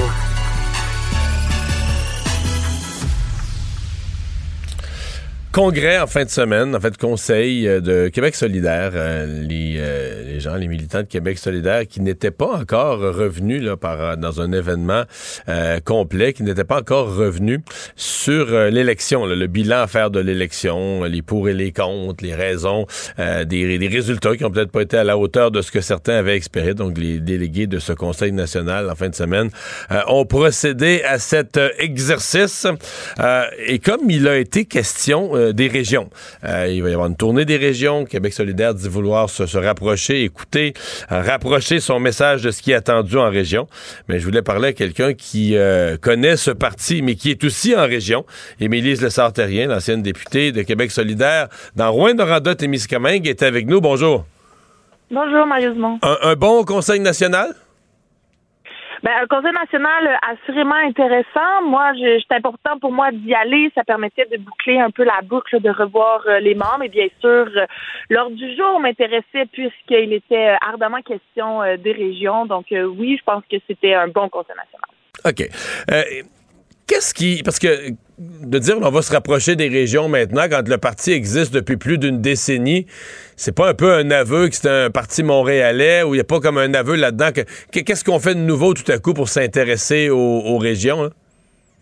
Ah, ben en fait, euh, ça n'a jamais été une cachette que euh, historiquement, Québec solidaire euh, mieux dans les grands centres ou euh, particulièrement à Montréal. En 2018, ben, on pensait avoir changé un peu le cours de l'histoire avec l'élection dans Rouen-Noranda-Témiscamingue. Autant ça a été une opportunité à ce moment-là pour nous de, de, de, de penser qu'on parlait davantage aux régions. Maintenant, la défaite, c'est aussi une occasion pour nous de se, pour Québec solidaire, en fait, de se poser des questions. Moi, ça a été le message que j'ai livré un peu dans mon, dans mon témoignage hier. Ben, transformons cette défaite-là en opportunité, en opportunité de faire mieux, d'être plus à l'écoute, de pas prétendre euh, qu'on peut parler au nom des régions si on n'est pas plus à l'écoute, si les régions ne sont pas plus partie prenante euh, du projet de société que veut voir atterrir Québec solidaire. Euh, donc, mais c'est parce que là, c'est. Mais c'est parce que là, c'est c'est carrément changer le parti, dans le sens qu'il y a des affaires. Euh, en région, c'est plein de PME. Euh, ils veulent pas d'un parti qui va proposer plus de réglementation gouvernementale puis plus de taxes. Euh, en région, le, le monde, en région, a des pick-up parce qu'ils en ont besoin pour travailler. En ont besoin sur leur femme puis dans le bois. Ils voudront pas d'un parti qui, qui est anti-pick-up parce que sur le plateau, c'est impopulaire. on rit du monde qui ont ça. C'est des, des transformations profondes du parti, non? C'est des transformations profondes du parti, mais c'est aussi, je pense, de revoir euh, le grand récit parce que euh, des PK pour travailler, pour aller dans le bois quand on a une terre, euh, ben c'était pas des pick-up, ils n'étaient pas visés par la question de la taxe orange. Mais ça a été Mais oui, ça, c'est vrai là, sur papier, sur papier vous avez raison, mais dans la perception là, faites un sondage puis demandez lequel, lequel des cinq partis est anti-pick-up, tout le monde va cocher Québec solidaire. Peut-être c'est un préjugé, peut-être c'est pas exact par rapport au texte, mais c'est ça que le monde pense en général. Là. Absolument. Donc, c'est pour ça que je parle qu'il y a un grand récit à changer. Et la même chose pour les PME. Je veux dire, les PME, c'est l'identité de nos villages, de nos petites communautés. Euh, vous savez, à Rwanda, on a perdu la production locale de la micro, de la bière, de la microbrasserie, le trèfle noir. La semaine dernière, c'est rapatrié à Saint-Jean-sur-Richelieu. Et moi, je trouve ça que ça n'a pas de bon sens. On, est des gens qui sommes fiers, hein, aussi, à Québec. Je veux dire, en fait, ce que je veux dire, c'est que la CAQ n'a pas le monopole de la fierté. Et c'est quoi la fierté? C'est beaucoup de choses dans nos PME qui rendent euh, nos communautés beaucoup plus attractives, qui font en sorte qu'on a des milieux de vie qui sont intéressants dans les régions. Donc, moi, je suis absolument d'accord qu'il faut avoir un message. Euh, il faut que Québec mmh. ait un message pour les PME. Moi, j'aimerais qu'on parle davantage d'agriculture. C'est structurant pour nos régions. Les gens sont attachés au territoire, sont attachés euh, à l'alimentation qu'on parle aussi de la financiarisation de nos ressources naturelles, qui est aussi un problème. Ça profite à qui? Il faut se poser les questions à l'heure actuelle. Mm. Ça profite à qui l'exploitation des ressources naturelles? Moi, je pense qu'il faut que ça profite aux communautés. Donc, nécessairement, oui, il y a un changement de discours à avoir. Mais je vous entends bien, là. Mais c'est juste que, tu sais, tout se tient. Mettons qu'on dit, bon, là, le Québec solidaire, on change notre discours, là. Puis là, on va sacrer patience au monde des pick-up, puis des motoneiges, puis tout ça, des, des, véhicules qui sont, qui sont en région ben là, ça veut dire que là, ces changements climatiques, on va lever le pied d'une coche. Pas qu'on va plus parler des changements climatiques, mais on va, le pied, on va lever le pied d'une coche. On peut plus être les capotés des changements climatiques qui proposent 55% de réduction, la plus grosse réduction que même les experts disent non réalisable. Si tu veux être un parti qui laisse tranquille ou qui est perçu comme laissant tranquille le monde qui a un skidoo ou un pick-up, ben il va falloir que tu lèves le pied sur les changements climatiques, peut-être tu te rapproches des cibles des autres partis. Mais là, on va dire, ben là, c'est plus Québec solidaire, c'était les champions de l'environnement, c'était eux autres qui étaient en avant de tout le monde. C'est pas simple, là, vous êtes placé en champion de l'environnement, mais en étant perçu comme anti euh, tout, les, tout ce qui a un moteur, comment vous allez retrouver l'équilibre de ça? Ben, il y, aura nécessairement des réflexions. Tu sais, là, moi, je suis, plus, je suis plus dans la parade, je suis plutôt tombée dans mhm. les gérantes d'estrade, j'ai envie de dire la, consultation, euh, ce qui va en ressortir de là, moi, je, moi, je vais avoir beaucoup d'intérêt parce que moi, pour l'avenir, ce qui m'intéresse, c'est d'aller là où je vais sentir que j'ai le plus euh, de pouvoir pour faire atterrir le projet de société que je souhaite voir. Est-ce que ce sera la politique? Est-ce que ce sera euh, de continuer de contribuer à la conversation collective dans les médias? On verra. Mais bien sûr qu'il y aura des réflexions profondes à avoir, des changements de cap c'est sûr que ça se fera pas, euh, ça risque d'être des, des mois, peut-être des années difficiles, mais pour euh, opérer le changement que Québec solidaire pense qu'il doit être le bon pour pour, pour, pour la poursuite du bien commun, c'est ça, pour diminuer les inégalités sociales, pour, oui, lutter contre les changements climatiques. Moi, je pense qu'il y a moyen de le faire en ne s'attaquant pas aux gens qui ont besoin dans la vie de, d'une camionnette ou parce que des loisirs avec des sports qui sont motorisés. Cela dit, il y a quand même des motoneiges électriques hein, qui sont. Ouais, ça apparaît là. Même on, en fait, on en fait Mauricie.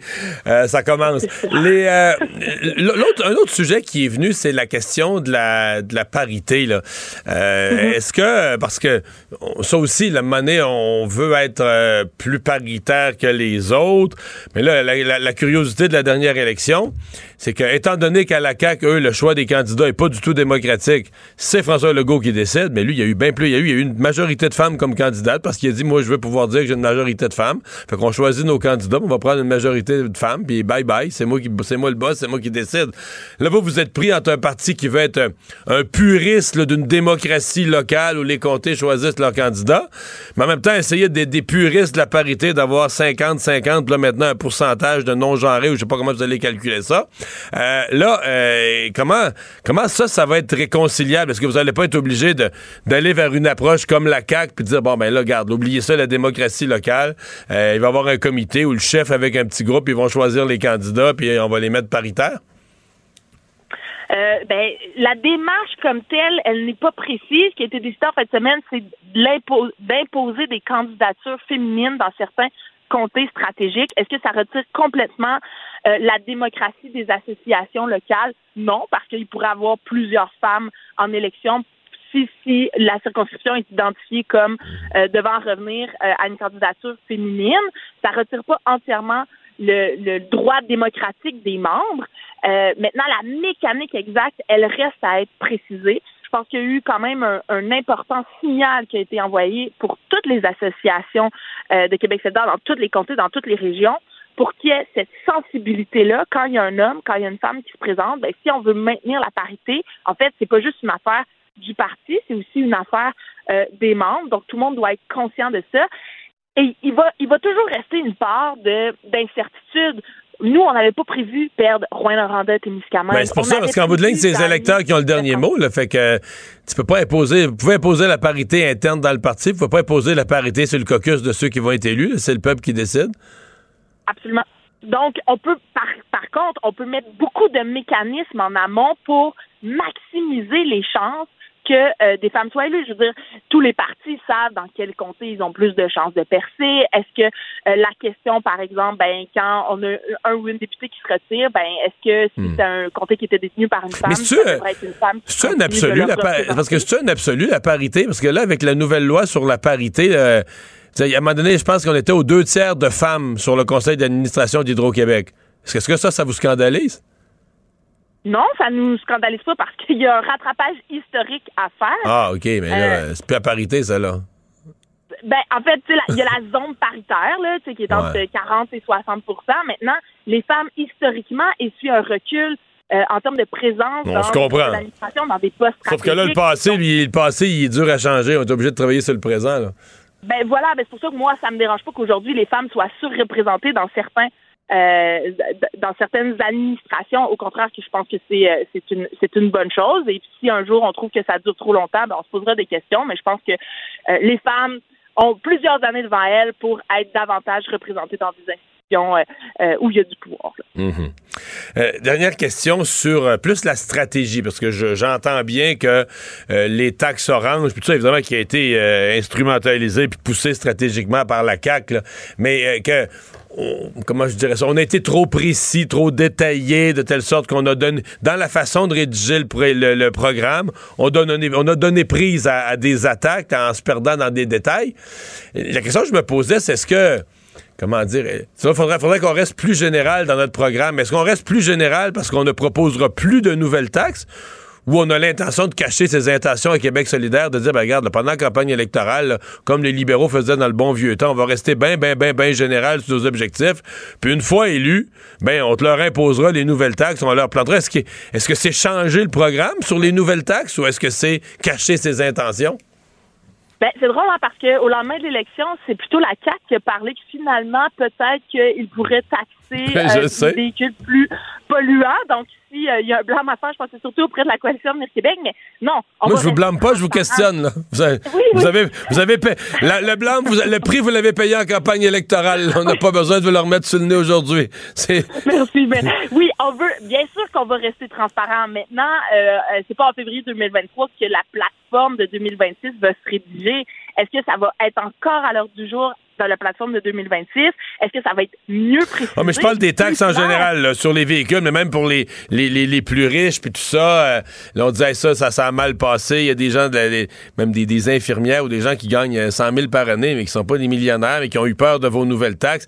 Est-ce que vous allez cacher vos intentions puis finalement surtaxer les gens, ou vous allez juste changer vos politiques puis dire, ben nous, on n'est plus le parti des nouvelles taxes. Mais c'est parce que si vous êtes plus le parti des nouvelles taxes, il va falloir que vous coupiez des... C'est comme mes gaz à effet de serre tantôt. Si vous taxez pas plus que vous comme vous l'aviez proposé la dernière fois. Mais là, il n'y aura plus les nouveaux revenus pour financer toutes les nouvelles dépenses. C'est des compromis qu'il faut faire d'un bord et de l'autre. Oui, mais ben, je pense qu'à ce moment-là, il faut revenir sur euh, les principes. C'est quoi les principes qui nous guident? Et les principes qui nous guident, c'est une plus juste répartition de la richesse, c'est de réduire les inégalités sociales entre les gens. Et pour atteindre ces objectifs-là, il y a plusieurs moyens de s'y rendre. Il y a, oui, la question de taxer. Maintenant, à partir de combien? Est-ce qu'à partir de 1 million de dollars, euh, on peut considérer que ces gens-là sont des ultra riches et que c'est eux qui doivent faire le frais de ces taxes-là? Est-ce que c'est peut-être eh, je veux dire, il y, a de la marge de manœuvre là, dans, dans, dans l'échelle. Est-ce qu'on peut pas parler euh, euh, au niveau des entreprises des redevances, les redevances sur l'eau, les redevances minières, les redevances sur la foresterie? Il y a, quand on parle, quand on part du, principe de répartition de richesses, de réduire les inégalités sociales, il y a plusieurs moyens d'y arriver. En 2022, le choix qui a été fait, c'est d'aller vers un système de taxes comme celui-là. En 2026, est-ce que ce sera autre chose? C'est une piste euh, à, à, éclairer, à voir, mais il y a une notre ADN, c'est de réduire les inégalités sociales, c'est de mieux répartir la richesse, c'est de se donner les moyens aussi d'avoir des services publics en santé et d'être responsable là-dedans aussi. Moi, quand je vois la coalition de Québec faire campagne dans Saint-Henri-Saint-Anne en, en, placardant partout qu'ils vont faire des baisses d'impôts, à hauteur de 7 milliards de dollars avec l'état de nos services publics en ce moment, moi, je trouve que c'est irresponsable. Je trouve que euh, ça manque de transparence dans la façon dont ils le présentent parce que c'est ils disent que c'est plus d'argent dans le portefeuille des gens, mais attendez, c'est quoi les services publics qu'on va perdre en matière de santé, en matière de petite enfance? Ça ne va pas bien. Donc, euh, je pense qu'il faut revenir peut-être à des préoccupations plus de principe et on verra en 2026 ce qui sera annoncé. Émilie Le rien, merci, bonne chance. Au revoir. Mario Dumont. Probablement capable de vous battre à n'importe quel jeu de société tout en débattant des enjeux de société. Un adolescent de 17 ans poignardé. Une autre femme assassinée. Il est visé par des allégations d'inconduite sexuelle. Les formations politiques s'arrachent le vote des familles. Comment faire fructifier votre argent sans risque? Savoir et comprendre les plus récentes nouvelles qui nous touchent. Tout savoir en 24 minutes. Avec Alexandre Morin-Villouellette et Mario Dumont. En manchette dans cet épisode, les Chiefs de Kansas City remportent le Super Bowl. L'ancienne ministre Nadine Giraud s'éteint des suites d'un cancer du poumon. Torture dans les initiations de hockey junior. La ministre des Sports Saint-Onge réagit. Et un ballon semblable aux objets abattus repérés en juillet 2022 au Nouveau-Brunswick. Tout savoir en 24 minutes. Tout savoir en 24 minutes. Bienvenue à Tout savoir en 24 minutes. Bonjour Mario. Bonjour. Alors c'est la nouvelle évidemment, même si elle est tombée hier. Victoire au Super Bowl des Chiefs de Kansas City contre tes bien-aimés Eagles de Philadelphie. Mario, t'étais d'ailleurs dans la ville de Philly? Ça, oui, j'ai vécu ça dans la ville de Philadelphie dans un grand rassemblement. il disait qu'il avait vendu 3500 billets, une espèce de...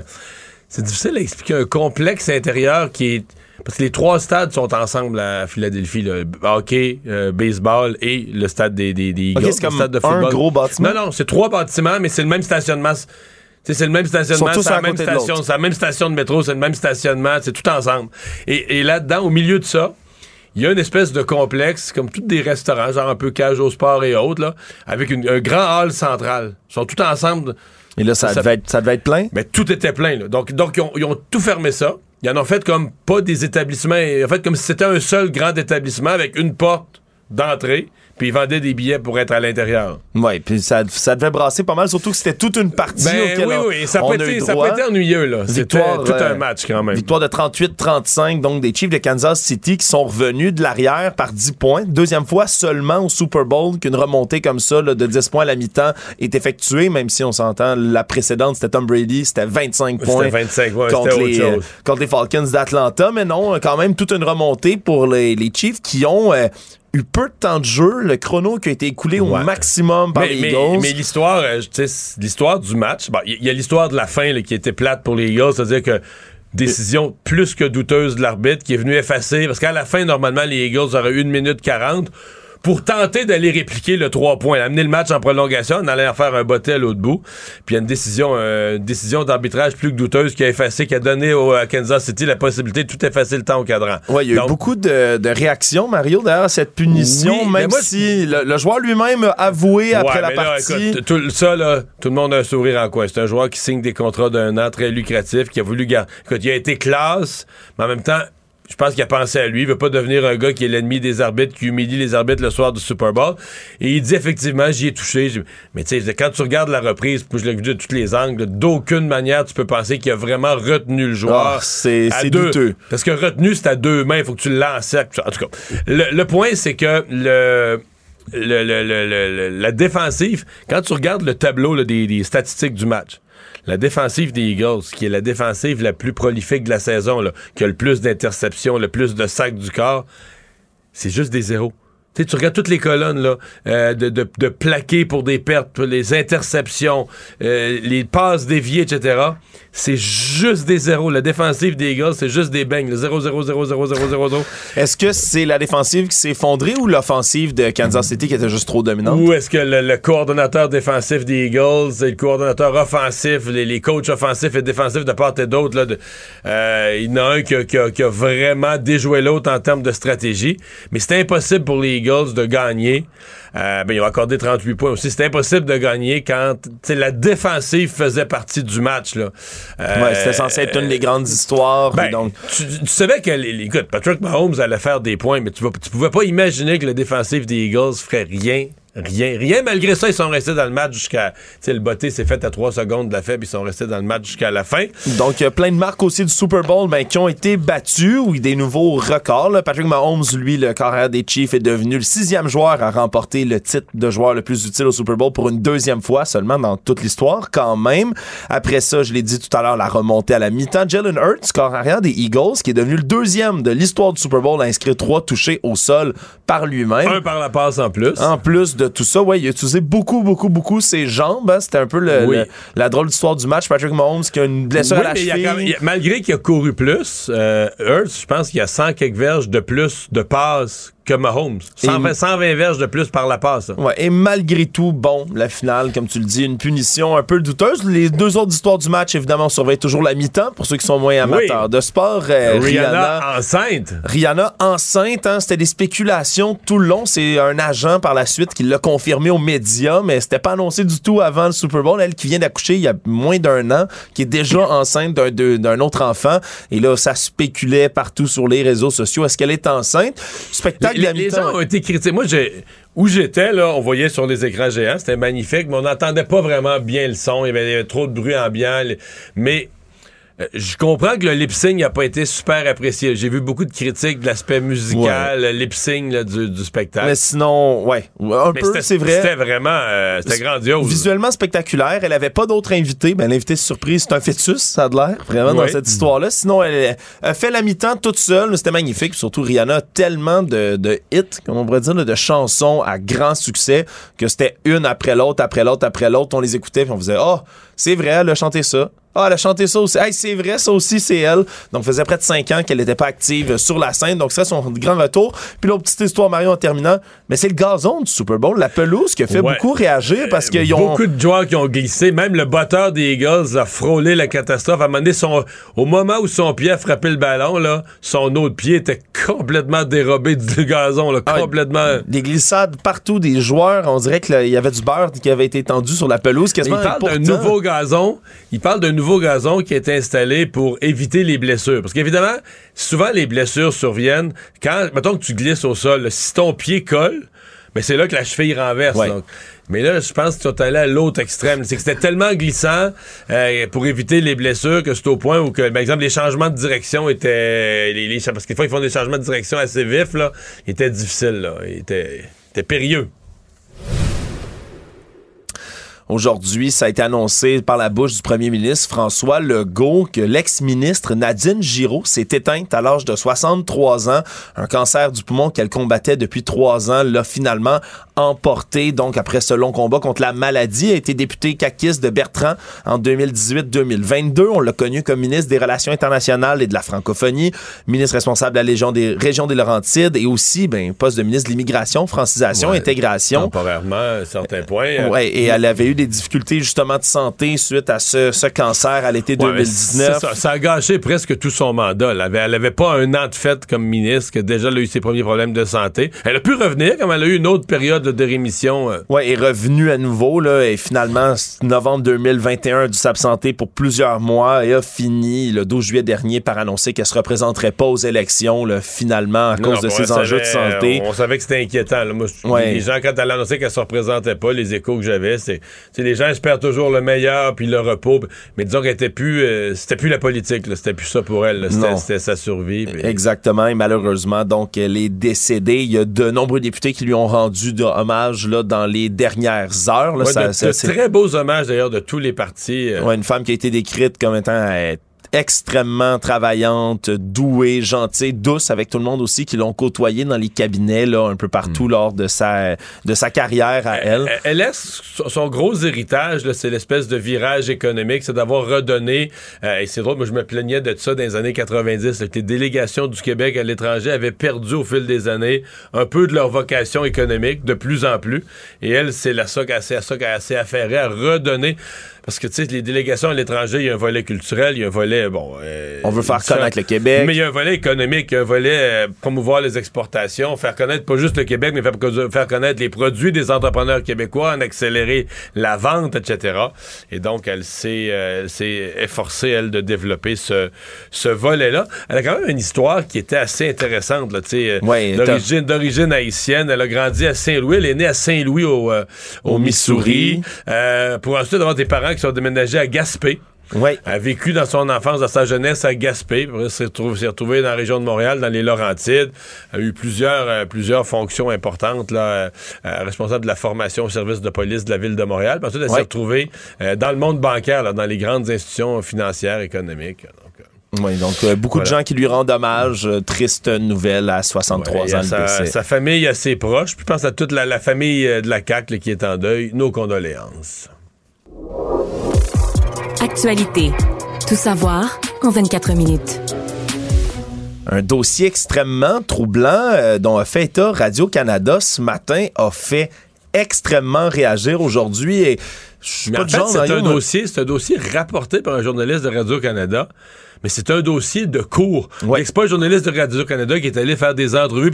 C'est qu'il y a eu la, il a, trouvé les, extraits d'un jugement, il a fouillé là-dedans.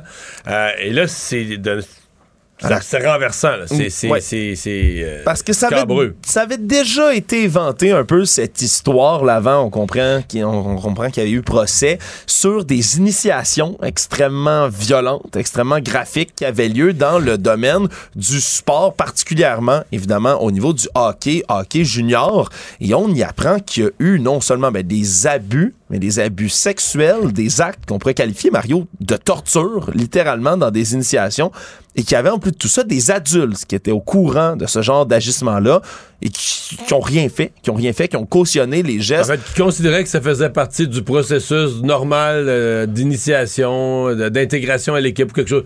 C'était comme ça. Ça avait été ça avant. Et moi, quand je lis une notice en haut d'un article qui dit attention, les propos suivants vont peut-être vous choquer, règle générale, moi je me dis j'ai la coin dure, puis j'ouvre ça, puis je m'en vais lire, mais je dois t'avouer, Mario, c'est absolument scabreux.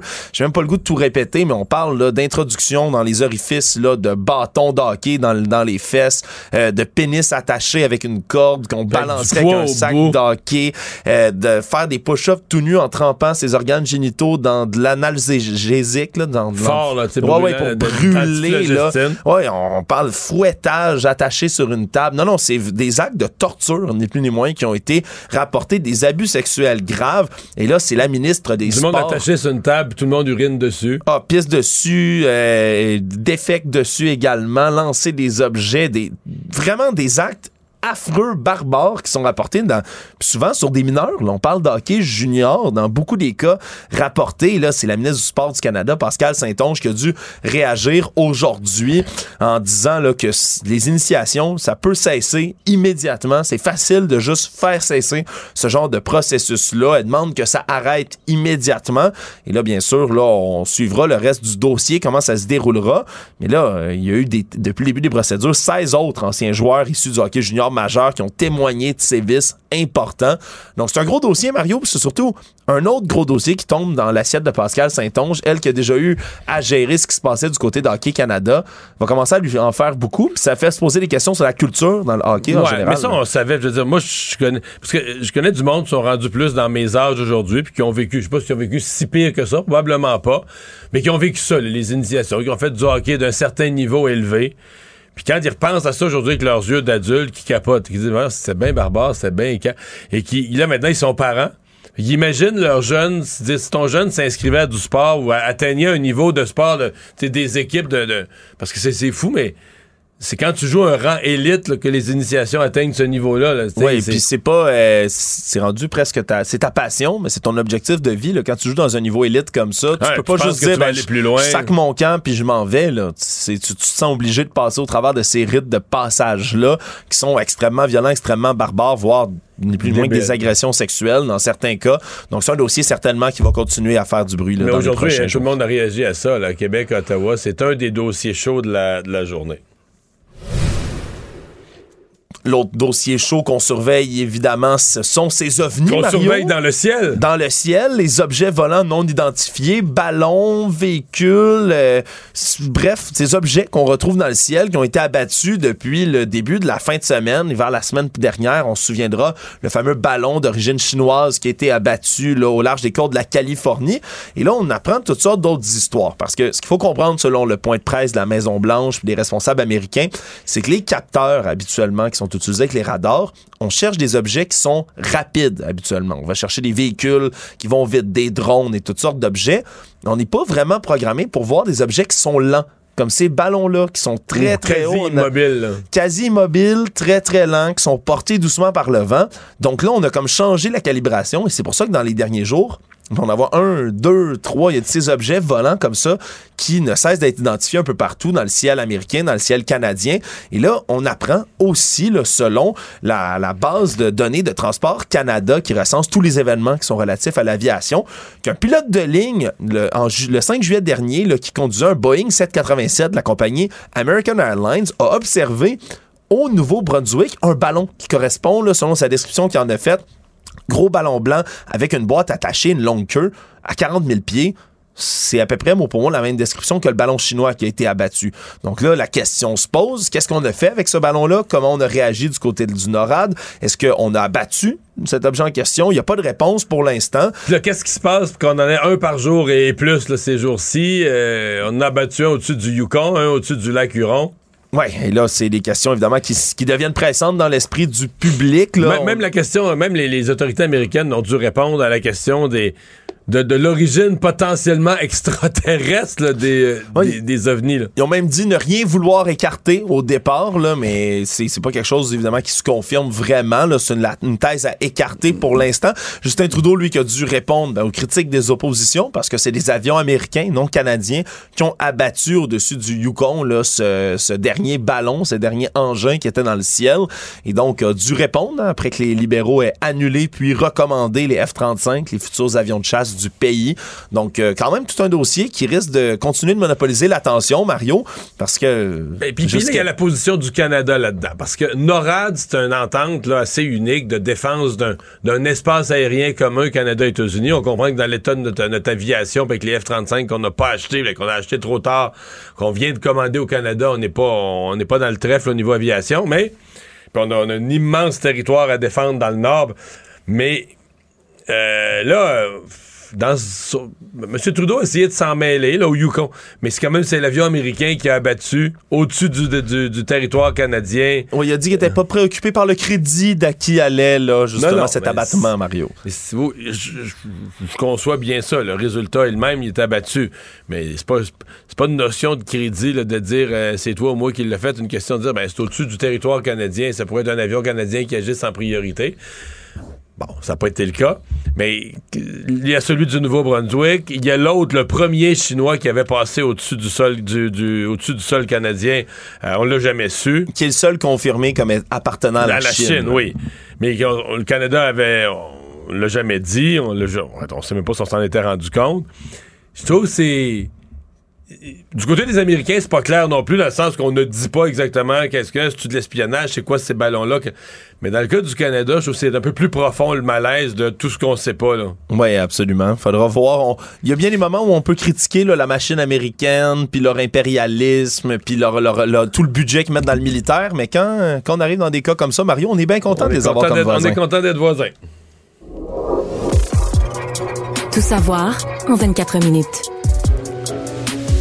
L'enquête publique sur le décès des fillettes Carpentier et de leur père Martin Carpentier s'est ouverte aujourd'hui avec le témoignage de la maman des petites Nora et Romy Carpentier, Amélie Lemieux, qui, elle, a témoigné de l'horreur des premières heures dans lesquelles elle a été coincée le 8 juillet 2020, au moment où, évidemment, est survenu l'embardé qui a mené à ce drame horrible où le père aurait assassiné ses deux enfants avant de se donner la mort dans un boisé. Et là, ce qu'on comprend, c'est que pendant que l'opération de recherche au départ s'organisait. Madame Lemieux elle-même là faisait diffuser de l'information partout. Elle se promenait même dans des haltes routières pour donner des photos de ses enfants, pour demander aux camionneurs de relayer ça sur leur réseau. Et eux demandaient des hélicoptères, demandaient à ce qu'une alerte Amber soit déclenchée. Mais c'est finalement là, vers 15 heures le 9 juillet, donc le lendemain, finalement, que cette alerte Amber aurait été déclenchée. Et selon l'enquête, ben, on a démontré que les fillettes seraient mortes à peu près 18 heures après leur disparition. C'est à peu près en même temps que l'alerte Amber a été déclenchée. Donc, il n'y avait plus aucune possibilité de les découvrir vivante à ce moment-là. Et donc, c'est un témoignage extrêmement difficile, très, très, très, très, très émotif que Mme Lemieux a livré aujourd'hui en disant au départ, ça a été fait enfermée dans une auto de police où elle restait pendant qu'elle attendait d'avoir des nouvelles de ses filles puis qu'il n'y avait rien qui bougeait selon elle. Donc, c'est la première de la cinquantaine de témoins qui vont être entendus. Mais, l'enquête va être intéressante parce que du côté policier, on a toujours mis, ben, pas le blâme, mais la responsabilité sur elle. Parce qu'il semble que lorsqu'on l'a contacté au départ, pour lui, pour lui signaler ce qui était arrivé. Elle, elle aurait dit aux gens, non, c'est sûr, il n'y a aucun risque d'enlèvement. C'est ça, la, version des policiers, c'était qu'elle la disait, non, non, il est, il est aucunement violent, c'est pas, c'est un bon père. Elle, croyait ça, donc elle l'a dit aux policiers. Donc elle l'a elle-même, au point de départ, encouragé, encouragé ben, là, je répète ce qu'on avait su des policiers à ce moment-là, qu'elle-même avait fourni des réponses qui avaient, qui encouragé les policiers à rester calmes puis à pas lancer l'alerte en berre tout de suite, là. Ouais ça va être intéressant à entendre. comme je dis, là, Toutes les versions. 21 ben. jours de témoignages, cinquantaine de témoins qui vont être entendus dans ces jours d'audience. Mais très clairement, c'était très, très, très, très, très difficile à entendre. les témoignages ce qu'elle a vécu, là. Ouais, les témoignages qui vont suivre, c'est son conjoint au moment des faits, un ami de Martin Carpentier également. La conjointe de Martin Carpentier aussi va être entendue, là, celle qui l'était bien évidemment au moment où le drame s'est joué. Ça aussi, ça va être quelque chose. Ouais, donc on risque peut-être d'en apprendre aussi un peu plus sur les, sur les circonstances parce que c'est un, un pan aussi qui manque peut-être à l'histoire, Mario. Là. Si la mère elle-même pensait que son ex-conjoint allait pas faire de mal aux enfants, comment ça se fait finalement qu'on est arrivé? Dans les heures précédentes, c'est ça. Oui, ça va être euh, évidemment très, très euh, suivi tout ça dans les, euh, dans les prochains jours. On a annoncé aujourd'hui du côté de la ministre de l'Enseignement supérieur 54 millions de dollars sur 5 ans pour lutter contre les violences à caractère sexuel en enseignement supérieur. ça tombe à pic. Il y a deux études distinctes qui disent que plus du tiers des membres de la communauté collégiale universitaire rapportent avoir subi au moins une forme de violence sexuelle depuis leur arrivée à l'établissement. Le Monde. Drôle de dossier aux États-Unis, Mario, euh, au Wyoming, Parti républicain au niveau de l'État, donc dans le Wyoming, qui est en train de vouloir faire échouer un projet de loi, projet de loi qui est censé relever, donc remonter l'âge légal du mariage, pas le remonter à 18, à 16 ans à 16 ans, parce que dans cet État-là, ben, on peut se marier en bas de l'âge de 16 ans. Fait partie d'un des, bizarre. Un des huit États aux États-Unis. Je savais pas ça du tout, qu'il n'y a pas de condition d'âge minimum pour le mariage. Donc, c'est assez étrange, merci. Mais là-bas, le Parti républicain veut faire échouer cette proposition-là de le remonter à 16 ans en Déjà, invoquant... 16 ans, je pensais pas qu'on peut. Mais aux États-Unis, on peut pas avoir. On peut pas avoir. Écoute, son vrai. À, à 21 ans, on peut commencer à boire du vin en mangeant. À 18 ans, on peut avoir un gun. Puis à 16 ans, on peut se marier. Absolument, Mario. C'est compl- ah, Puis 16 ans, là, on aimerait que ce soit 16 ans le minimum, mais c'est plus bas que ça en ce moment. C'est ce qu'il faut comprendre. Parce que là, le projet de loi... qu'un commentaire. Ouais. Calvasse. C'est, c'est, c'est spécial, hein, Mario Calvas, certain. On dit là qu'en ce moment, le projet de loi, tout ce qu'on veut, c'est interdire aux résidents Fait de là, tu dis à un jeune, là, là, garde, là, là, t'es pas assez vieux. Là, tu manges un spaghetti, t'es pas assez vieux pour prendre un verre de vin rouge au restaurant avec ça, mais t'es assez vieux pour te marier. Oui, c'est exactement ce qu'on va dire, Mario. Et donc, Puis l'année prochaine, tu pourras avoir ton gun. Mais le vin, dans- encore dans 4 ans. c'est, c'est une loi absolument qui, qui serait absolument nécessaire selon les, les détracteurs qui disent entre autres ben, que ça permet de lutter contre la pédophilie parce que dans ces États-là, il y a des gens qui agressent des jeunes filles mineures. Après ça, les violent, les font tomber enceintes et au lieu de pour éviter de se faire poursuivre et d'aller en prison pour viol, ben vont marier la fille qu'ils ont violée et dans certains cas ça passe. Comme ça. Mais voyons. Comme une- Ben oui, parce que ça devient légal, parce que c'est le mariage et ça fait les manchettes un peu partout. On a dû reculer dans certains États sur ces lois-là, mais donc le Parti républicain du Wyoming qui va faire échouer, somme toute, ce nouveau projet de loi, ça fait les manchettes et on dit là, que selon un organisme qui recense tout ça, il y a au moins 60 000 mariages d'enfants aux États-Unis entre 2000 et 2018 que sont produits où il y a un âge, une différence d'âge entre les conjoints qui aurait été considéré comme un crime sexuel c'était pas d'un mariage, Mario. Donc c'est bien spécial, mais il y a des choses qui se passent des fois aux États-Unis dont on n'est pas au courant. Et finalement, les services frontaliers américains, alors qu'on parle beaucoup du chemin Roxham, qui ont euh, affirmé avoir noté une hausse de 846 846% des interceptions de voyageurs qui traversent la frontière du Canada vers les États-Unis de manière irrégulière, donc par les bois, particulièrement du côté du Québec et de l'Est de l'Ontario. Et tout ça, ça, confirme exactement le reportage de, de NBC la semaine passée. Ouais, mais là- Exactement. Oui, ben, c'est ça, parce qu'on parle là, des gens qui partent du Québec, qui partent aux États-Unis légalement, mais, Mais la ça- plupart de ces gens-là sont arrivés à la. C'est pas des Canadiens. C'est pas des gens du Canada. C'est des, c'est des gens qui sont arrivés aux aéroports, soit de Toronto, de Montréal, mais qui sont arrivés euh, du Mexique ou d'Amérique centrale, On- passent par le Canada, parce qu'ils se rendent compte qu'à la frontière, à l'au- à l'autre frontière, la surveillance est rendue terrible. là. Donc, tu peux plus passer du Mexique aux États-Unis. Donc, ils essaient de passer du Canada, Ah, ils dans ce cas-ci du Ils Québec. essaient pas. Ils réussissent. Ben, ils réussissent, mais en tout cas, ceux qui sont arrêtés, on dit là, que le, le- donc ça a augmenté de 846 là, depuis là, le mois d'octobre dernier, seulement 846% et même que le total d'interceptions en janvier, ça surpasse le nombre total de gens qui ont intercepté pour tous les mois de janvier des 12 dernières années combinées. Mais la bonne nouvelle là-dedans, c'est que quand Justin Trudeau va demander aux Américains de s'asseoir pour parler du chemin Roxham ou de la frontière dans son ensemble, puis des migrants, puis des passages irréguliers, peut-être qu'à cause de ça, vu que ça a commencé dans l'autre direction, peut-être que les Américains vont être intéressés cette fois-ci à s'asseoir et à jaser sérieusement. Résumer l'actualité en 24 minutes, c'est mission accomplie. Dumont. Sous ses airs sérieux, se cache un gars qui ne se prend pas au sérieux.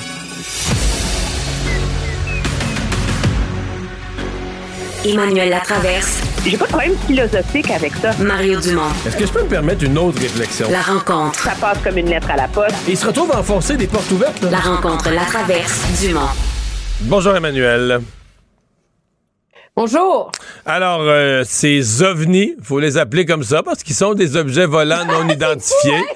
Et là, on va, mais qui, ça devient, je pense, pour le public, c'est comme la nouvelle de l'heure. Là. Tout le monde se regarde tu sais, en disant, ben, qu'est-ce que c'est ça? Qu'est-ce qui se passe? Euh, Est-ce que c'est seulement les, les- les mécanismes du NORAD de, de, de, de, de- de- de lecture de ce qui se passe dans le ciel qu'on a perfectionné? Maintenant, on trouve des choses qui circulaient avant et qu'on ne voyait pas? Oui, puis je pense que nous aussi, comme journalistes, on se pose bien euh, des questions. Je vais t'avouer, euh, je me suis branchée là, alors que j'étais encore en train d'écouter euh, les explications là, des sources de sécurité nationale du Canada qui faisaient un briefing là, off the record. Puis je vais t'avouer que c'est pas, en tout cas, ils ne nous disent pas s'ils savent vraiment. On va le dire comme ça. Moi, je garde une, Je pense qu'objectivement, les, euh, les agences de sécurité nationale, les forces spéciales, l'armée ont une meilleure idée de ce qu'ils nous disent. Mais en ce moment, euh, on a parlé du ballon chinois. Maintenant, on est rendu à parler d'une anomalie. c'est quand même. Mais, euh, mais, le premier ballon, lui, on est sûr qu'il vient de Chine. C'est confirmé. Il y, a, il y, a, juste celui-là dont on connaît l'origine. Tous les autres. celui-là qu'on est sûr. Parce que la Chine a confirmé qu'il venait de chez eux, oui. objectivement, là. Euh, les autres, on le sait pas. D'après les nos, nos autorités compétentes, ça ressemble à des ballons. C'est plus petit. D'après ce qu'on en a vu. Mais c'est plus petit. Est-ce que c'est la même chose? Ça vient de la même place? On le sait pas trop. On pense qu'il y en a deux qui transportaient peut-être des choses, qui avaient l'air d'être comme, comme s'ils pouvaient contenir ou transporter quelque chose. Oui, fait que ce qu'on a appris de vraiment nouveau aujourd'hui, c'est premièrement dans le cas de celui qui a été abattu au-dessus du Yukon. Ce sont les forces spéciales des forces armées canadiennes qui, espèce de, qui essaient de le trouver les premiers, de savoir il est où, là, avec ensuite l'aide des forces armées, mais c'est la GRC qui est responsable de l'opération. Mais juste pour te donner une idée de comment on sait pas ce qu'il y a dans ces bebelles-là, là, euh, les, les gens qui vont l'approcher pour le récupérer vont être équipés de matériel de protection radioactif, chimique et tout le reste, là. Tu sais, comme on n'est pas genre avec un pack-sac à la recherche d'un ballon tombé, là. Tu sais, on traite ça avec ce niveau d'inquiétude-là, là, qu'on est prêt à accueillir un objet radioactif, là. Alors, je pense que ça, ça révèle dans mon esprit le niveau d'inquiétude que suscitent mmh. ces objets-là. L'autre fait intéressant, c'est que celui qui a été abattu hier au-dessus du lac Huron, mais on a confirmé aujourd'hui que finalement, il a passé une bonne partie de son trajet au-dessus du Canada. Parce qu'il est entré par le nord-ouest des États-Unis, donc Washington, l'État de Washington, il a traversé les États, puis il est entré dans le ciel canadien, dans le sud de l'Alberta. Puis, donc, il est entré au-dessus du lac Huron par le nord de l'Ontario. Puis, c'est à ce moment qu'il a été abattu. Quand il a été abattu, il était au-dessus des États-Unis. Mais là, on ne sait plus sont où les bouts du truc, là. Ce qui veut dire que les Américains cherchent de leur côté du lac Huron. Puis nous, la garde côtière canadienne cherche les autres débris de notre côté euh, de la ligne de séparation entre les deux pays. Mais Emmanuel, euh, prenons celui qui a été abattu au-dessus du Yukon, là. Je sais, M. Trudeau a dit, ben, ça change rien, là. Euh, on était ensemble, l'armée canadienne participait, puis c'est les Américains, c'est le F-16 américain qui a tiré là, le, le projectile qui est allé l'abattre je, je, suis d'accord que ça change rien, mais en même temps, ça change un peu quelque chose. Est-ce qu'il n'aurait pas été normal qu'il soit abattu euh, par un avion de l'armée canadienne? Il est au-dessus de notre territoire. On le fait dans une opération de NORAD qui est un, un accord euh, où conjointement États-Unis et Canada défendent leur espace aérien commun. Mais si on n'est pas en situation d'urgence puis on tire une petite ballonne, là, je veux dire, euh, pourquoi c'est pas au-dessus du sol canadien? non, mais tu comprends, on n'est pas dans une situation de bataille aérienne. Ben, Tout le monde se pose la question. Pourquoi c'est pas le Canada qui a tiré? Là? Que... C'est sûr que c'est très tentant de dire que c'est parce que nos vieux CF-18, c'est des vieilles régines, là, puis euh, ils ben... sont pas équipés pour, euh, pour le tirer, d'autant plus que le fameux missile, là, qui est le le, M, le M9X, là, le Sidewinder, nos CF-18, ils ont pas ça, OK? Qui est le missile utilisé par les avions de chasse F-22, on en apprend tous les jours, américains qui l'ont tiré.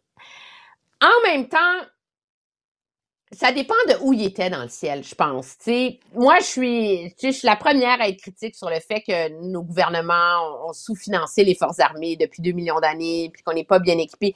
Si on les avait eus, les fameux F-35, est-ce que c'est eux qui auraient abattu le ballon ou c'est les Américains? C'est un peu facile d'en venir à cette conclusion-là. Nous, la base des CF-18 la plus proche est à Cold Lake, dans le nord de l'Alberta. Même si notre base d'avions de chasse était bien équipée, est-ce que la base de Cold Lake est plus proche de là où il était dans le ciel que la base des avions de chasse américains capables de l'intercepter à ce moment-là? C'est, c'est pas clair. je pense que c'est très facile de, de, de se draper là-dedans pour dire, ah, c'est la preuve qu'encore le Canada est un cancre. Mais en général, c'est vrai. Puis je pense que c'est ça qu'il faut retenir de l'affaire. Est-ce que dans le cas de ce ballon, à ce moment précis où il était dans le ciel de je sais pas quoi, ça aurait fait une différence? Je suis pas stratège euh, des forces de NORAD, puis toi non plus, on le saura jamais. Mais ce que ça illustre cependant, c'est je pense que ça nous rappelle à quel point le Canada est mal équipé. Ça remet à l'avant le débat sur le fait que pour les sept prochaines années. On a encore des vieux F-18 qui tiennent ensemble avec la broche, puis des F-18 Puis qu'on n'est pas, pas vraiment capable de défendre tout le Nord. Là. On, on, a un territoire immense au Nord, etc., avec des ressources convoitées, ben puis on n'est pas capable de défendre notre territoire. Là. Notre job là-dedans, là, c'est les satellites qui sont supposés comme surveiller le... C'est le système de, ça s'appelle en anglais le Early Advance Warning, là, le système de repérage satellitaire dans le Grand Nord puis ça fait des années que les États-Unis nous demandent de le remplacer. Puis là, on vient d'annoncer l'argent pour le faire. Puis je pense que, tu sais, au lieu de chamailler sur quel avion aurait tiré à quand, là, c'est surtout l'enjeu que ce, cette nouvelle menace, parce qu'on s'entend, là, tu sais, c'est quatre en dix jours, là, ça commence à être un problème, là. Euh, ça illustre à quel point le Canada est en retard, puis objectivement à quel point le Canada est dépendant des États-Unis. C'est pas que le Canada est vulnérable. Parce qu'on s'entend, les États-Unis ont une notion de leur propre sécurité qui est immense, puis ils vont faire ce qu'il faut pour protéger le Canada parce que ça protège leur territoire, mais c'est à quel point on est dépendant des États-Unis. Puis c'est ça, euh, je pense, qui est, qui est malaisant, mais qui illustre aussi que si les Canadiens comme électorat étaient ultra interpellés par notre défense nationale, ces investissements-là n'auraient pas été reportés, tu sais. Mais c'est jamais un enjeu en campagne électorale. c'est même le contraire. C'est même le, contraire. Quand c'est un enjeu, tu gagnes des votes à dire que tu vas annuler des contrats de remplacement d'hélicoptères, d'avions, de bateaux, de navires.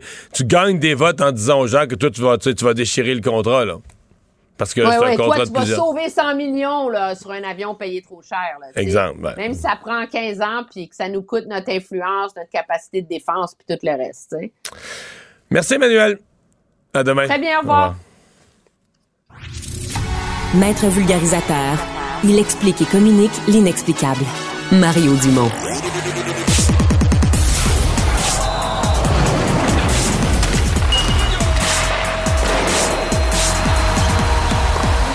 Jean-François Barry, un chroniqueur pas comme les autres. Salut Jean-François. Salut Mario, comment ça va? Ça va bien malgré tout. Ouais, je m'attendais pas à te voir aujourd'hui. Pour moi, il va prendre une journée de congé. Non, non, non. Ben, ce matin, ce matin, j'étais en avion, mais euh, j'étais dans l'avion, donc j'ai pris congé à LCN. Euh, mais non, je suis revenu, en fait, un peu en retard. Il a fallu changer d'avion. Il y avait un, sensor de porte de l'avion, du premier avion, euh, qui, qui s'éteignait pas. Puis on dit, ben là, on prend pas de risque avec ça. À quoi, on a général... qu'elle soit bien fermée la porte. Ben oui, ben oui, pourquoi pas revoler avec une porte bien fermée. On a changé d'avion, on a perdu deux heures, mais je suis quand même arrivé à l'heure pour faire, euh, pour faire l'émission ici à Cube. Belle, expérience. Magnifique expérience. En fait, je vais dire quelque chose à tous nos, auditeurs qui sont amateurs de, sport, il y en a plusieurs. Dans, ben, dans le hockey, ça s'applique pas parce que les matchs se jouent dans les villes qui, qui s'affrontent.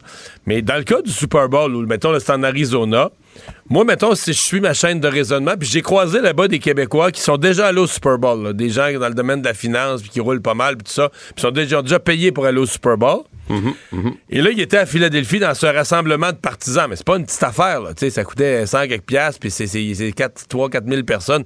C'est pas, euh, pas 20 personnes d'un restaurant, c'est une vraie affaire.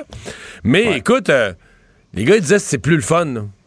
Dans le sens que, tu sais, Super Bowl, c'est gros, c'est vraiment corporatif. Beaucoup de gens, tu même pas payé, c'est des représentants de compagnies, n'ont pas vraiment payé leurs billets, des compagnies. Ils disaient, c'est assez. C'est pas du monde de différentes équipes aussi. C'est ça. Pas dire là, que, euh, Non, là, t'es vraiment avec juste, des, juste des partisans des Eagles. 100% du monde dans la place ont un chandail, une casquette, une truc. Puis, euh, il y avait de l'atmosphère. C'était incroyable. Une belle atmosphère, d'ailleurs. Pas, pas tendue, une belle atmosphère. J'ai trouvé ça c'était parfait, c'était presque parfait, en fait. Ben, en fait, euh, jusqu'à jusqu'au début du quatrième quart, tout allait bien, mais euh, ça, s'est gâché. Vous l'avez perdu par vous-même, ce Super Bowl-là. Ben, il y, a, deux fumble. C'est ça, il y a deux histoires. Ben, le fumble, le fumble, moi, je le compte pas. Le fumble, l'échappée de ballon de, de, de, de Jalen Hurts, là, il l'a repris tout de suite après. Il a fait un toucher, il l'a fait quasiment tout seul. Il a couru 3 ouais, 2 mais t'as quand même donné 7 points de l'autre bord. mais il l'a refait tout de suite. Moi, euh, puis ça, c'était, pour ça, c'était en première demi. Là. La deuxième demi, c'est la défensive qui était. Mais la tout le match. Va, sort les statistiques, puis va voir mhm. les statistiques défensives des Eagles. C'est tous des zéros. Les joueurs, là. Tu prends tous les joueurs de défensive, c'est tous des zéros pas une interception, pas un sac du corps, pas de pression sur le corps, pas de plaqué pour des pertes de terrain, rien, rien, rien. Alors que l'histoire de la saison des Eagles, c'était oui une attaque productive avec une bonne part de jeu au sol, des passes clés, beaucoup de temps au cadran. Ça, là, ils l'ont tout eu. Ils l'ont tout. L'offensive, à part l'échappée de Hurts, a tout livré ce qu'elle devait livrer. Puis a quand même livré 35 points. La défensive. Jusque-là, c'était exactement ce que tu m'avais dit. Ils vont prendre les devants, puis après ça, c'est méthodique, puis c'est long, puis Mahomes va être sur les lignes de côté. Sauf que la défensive a fait rien, pas un jeu clé. Ceci dit, on était quand même à deux minutes de la fin, c'était 35-35. Les Chiefs allaient botter, faire trois points, mettre ça 38-35, et il allait rester une minute 40 aux Eagles, environ, plus ou moins quelques secondes. Pour remonter. Pour essayer de... Puis là, l'arbitre a décidé, une erreur d'arbitrage, à mon avis, de... Euh, mais tu sais. Euh, ben, en fait, c'est pas une erreur d'arbitrage. C'est un accrochage. Ben, c'est une Tu l'as-tu vu après? Écoute, il l'a touché mais il y en a 50 par corps. Là, mais non, mais ceux qui appellent généralement, c'est quand le gars est encerclé ou quand tu vois vraiment l'épaule du chandail étirée. Et là, là c'est la main déposée à la ceinture. Tu sens même pas que ça le tient. Tu sens même pas que le gars ralentit. La passe est complètement ratée de toute façon à l'autre bout. Tu sais, le puis là, tu Mais c'est ça, il n'y a, a, pas un jeu d'ailleurs, il n'y a pas un appel pour ça quand le ballon, de toute façon, il est trop loin, peu importe que je pense c'est sur les, Je pense que c'est sur les pass interference, les interférences de passe que tu peux, qu'il faut que le ballon soit attrapable. Pour un holding, l'avoir retenu, je pense pas qu'il ouais. Donc, ça pour dire que l'arbitre est venu effacer la minute qui restait. Donc le, match, il n'y a comme pas eu de fin au match. Là, ah, la fin était plate, plate, plate. Le Kansas City, bon Kansas City a eu le cadeau de l'arbitre, ils ont vidé l'horloge, ils ont fait de la beauté, puis c'était fini comme ça. D'ailleurs, le joueur qui s'est arrêté à la ligne de 1, le joueur des Chiefs, au lieu d'aller marquer puis d'être selfish puis de dire j'ai marqué le toucher victorieux, là, qui s'est arrêté pour qu'on puisse apprécier. Mais ça, c'est très intelligent. C'était très intelligent. Mais est-ce que tu Parce que on, on a souvent dit ça avec Brady. Est-ce que tu as l'impression des fois que la NFL veut que Mahomes remporte des ben, championnats? Parce que... J'allais, c'est drôle, j'allais te dire ça. Est-ce que les Chiefs deviennent les nouveaux Patriots? Parce que quand même, les Chiefs, là, ils devaient même pas être au Super Bowl. Parce que contre, les, Bengals, ils n'ont pas gagné, là. Ils n'ont pas gagné contre, les Bengals. C'est l'arbitre qui leur a donné 15 verges. Pas qu'il n'y avait pas la punition, mais il y avait deux punitions. Il y avait des grosses punitions pour avoir retenu de l'autre côté. Ces punitions-là auraient dû s'annuler. Ce match-là devait aller en prolongation. C'est comme hier. Si les Eagles avaient eu leur minute et demie, peut-être qu'ils n'auraient pas fait le 3 points, puis peut-être que les Chiefs auraient gagné quand même, mhm. comme contre les Bengals, si le match était allé en prolongation comme il aurait dû aller, peut-être que les Chiefs l'auraient quand même emporté, mais il reste que c'est les tu dis, OK, deux fois Mahomes, est-ce que Mahomes va redevenir le petit chouchou comme Brady? Puis quand il est en train de pas gagner, par miracle, il arrive toujours une décision des arbitres. Moi, j'aimais les Chiefs, là. hier soir, là, puis un matin, je m'en revenais, puis je me disais, est-ce que ça va être les nouveaux Patriots qu'on va commencer à haïr? Parce que là, faut construire la dynastie. Puis pour construire la dynastie, souvenons-nous des Patriots contre les Jaguars. il avait perdu, il se rendait pas au Super Bowl. Tout à coup, il s'est mis à avoir des, interférences, une après l'autre, obstruction. Euh, sur les passes. Puis le Brady a traversé le terrain, coup de pénalité, deux fois de suite. tu sais, que là, tu vois, on dit remonter de Brady. Oui, je comprends, remonter à coup de. C'est même pas des passes, c'est des pénalités qui font avancer. qui font avancer. J'espère que non. J'espère que c'est pas ben, ça que non non plus, parce qu'il est quand même sympathique, il est showman, il l'a, quand même, Pat Mahomes. Ah, moi, je l'aimais bien. Moi, c'est une équipe que j'aime bien. Les contre les Bengals, contre, contre les Eagles. Contre les Bengals, c'était plus flagrant qu'avec sa cheville, on voulait tellement le protéger, le protéger et le surprotéger. Mhm. Bon, résultat, c'est quand même qu'il l'a gagné. Ah oui, il a gagné le Super Bowl. puis, puis les Eagles, les Eagles ont accordé 38 points. Moi, c'est pour ça que je dis, c'est pas. C'est parce que ça a fini plate, là, tu sais. Et là, je vais te dire une chose. Ouais. tout ce qu'on a dit sur les partisans des Eagles. Moi, hier, j'étais avec. Qu'il n'y a plus jamais un qui me dise que c'est les pires partisans de la Ligue parce qu'une fois, il y a 30 ans, ils ont eu, ou 23 ans, ils ont, eu un Père Noël en face. Là. C'est les meilleurs partisans de la Ligue. Le monde a tout repris le métro. J'ai pris le métro avec tout le monde. s'est fait voler par l'arbitre en fin de match. ça n'a pas rien brisé dans la ville, etc. Non, rien brisé dans la ville. Et même même Bradbury, le gars, pour sauver l'image de la Ligue, dit Ouais, j'ai touché un peu, ça, il pouvait avoir une punition. Il a même pas dit j'avais pas de pénalité. Là. Il a comme protégé même le joueur des Eagles qui, qui est un peu la victime là-dedans, là, protéger les arbitres en disant ah, ils font leur travail, pas facile, oui, j'ai touché un peu. Euh. Fait que, tu sais, c'était. Les Eagles ont été. Au niveau sportif, là, tous les commentaires disgracieux ouais, à l'endroit. Ouais, le, coach, aussi, tout le monde. Du même discours, il a dit on va pas mettre la faute sur les arbitres, on l'a perdu avant. Il sait là, que deuxième demi, les Chiefs ont été bien meilleurs stratégiquement parlant que les Eagles. Là. Ils ont, fait, ils ont fait des super jeux, les Chiefs. Et ils sont partis avec la course, puis jamais vous avez été capable d'arrêter la course en début de, de troisième quart. C'est ça. Ça, ça a complètement changé la donne parce que là, tu fais OK. Mais on s'est fait avoir aussi parce que je pense que dans le, dans le plan de match, là, Mahomes, on pourrait se demander s'il a joué du théâtre ou s'il a un bon médecin à la demi, parce qu'il est parti, à la fin de la première demi, il est parti, là, il boitait, il se tenait, il grimaçait. Écoute, les commentateurs pensaient qu'il jouerait même pas la deuxième demi. Finalement, la deuxième demi, il a, gagné 60 verges par la course. Là. Il courait sans boiter, il courait en ligne droite. Euh, euh, peut-être qu'il est courageux, euh, résistant à la douleur, mais il était plus capable de marcher quand il est parti pour la demi. Qu'est-ce qu'il a fait un peu de théâtre? En tout cas, ça... en fait, quand il est parti, dans le corridor, il marchait. Ce genre d'entorse-là, tu, peux pas, tu peux pas l'aggraver, je pense tu peux, c'est très douloureux. Fait que c'est la douleur qu'on a vue. Mais, après ça, les, mais les gars, je pense, avaient fait un calcul qu'ils pouvaient plus courir. Puis il a fait deux longues courses parce que là, plus personne, plus personne jouait. J'ai tous les mots anglais. Plus personne jouait contain, plus personne jouait pour garder le mhm. corps. Euh, avec, il a profité de ça, puis il est parti en plein centre deux fois. Puis ça, ça a été coûteux. Mais enfin, tu sais, pour, pour le spectacle, les gens qui voulaient un bon Super Bowl ont été, ont été gâtés. Ouais, à part Rihanna, mais là, ça, c'est un autre, euh, c'est un autre dossier. Les avis, les avis divergent quand même là-dessus. Il y a bien du monde qui a aimé ça. Moi, autour de moi, tout le monde a aimé ça, Rihanna. Mais moi, j'ai, je peux pas Moi, je trouvais ça ordinaire. Pour un Super Bowl, j'ai trouvé qu'il manquait un petit. Euh, je l'aurais vu en chose, correct, là. Mais au Super Bowl, d'habitude, il y a quelque chose de plus. Salut Jean-François. À demain. on se reparle de d'autres choses demain. Oui, oui. Pour savoir ce qu'il y a à comprendre, Mario Dumont. Cube Radio. Cube Radio. En direct à LCN. Mario et Paul sont avec nous et on commence notre discussion avec un mystère aujourd'hui parce qu'il s'en passe des choses au-dessus de nos têtes. Un ballon n'attend pas l'autre et on ne parle pas du Super Bowl. Euh, et le dernier, au-dessus du Lacuron, là, qui a été abattu lui aussi. Mais soyons rassurés, Paul, la Maison-Blanche vient de confirmer que les, les extraterrestres n'ont rien à voir là-dedans. On se sent un peu mieux. Oui, parce que Sophie, il ne faut pas parler de Super Bowl. Mario, je le devine, se remet difficilement de la défaite de ses, de ses Eagles. C'est vrai. Euh, mais je ne sais pas pour vous, mais il y a quelque chose de rassurant. On a eu la confirmation que ce n'est pas une horde d'extraterrestres, mm-hmm. d'envahisseurs qui est en train de déferler chez nous. Je ne sais pas pour vous, mais en tout cas. Mais euh, plus sérieusement, euh, il reste. il y a des questions qui, sont, qui sont importantes et qui sont un peu inquiétantes. Je m'explique. Mm-hmm. Qui, quoi et pourquoi? Qui est derrière tout ça? On dit que c'est la Chine pour le premier ballon. Est-ce que les autres aussi qui n'avaient pas la même forme, c'est aussi euh, les Chinois ou ça vient de quelqu'un d'autre, d'un pays voisin comme la Corée du Nord, par exemple? Peut-on l'exclure? Euh, pourquoi? Euh, est-ce qu'ils sont, ces ballons-là étant acheminés et envoyés en direction de l'Amérique pour espionner ou pour nous narguer?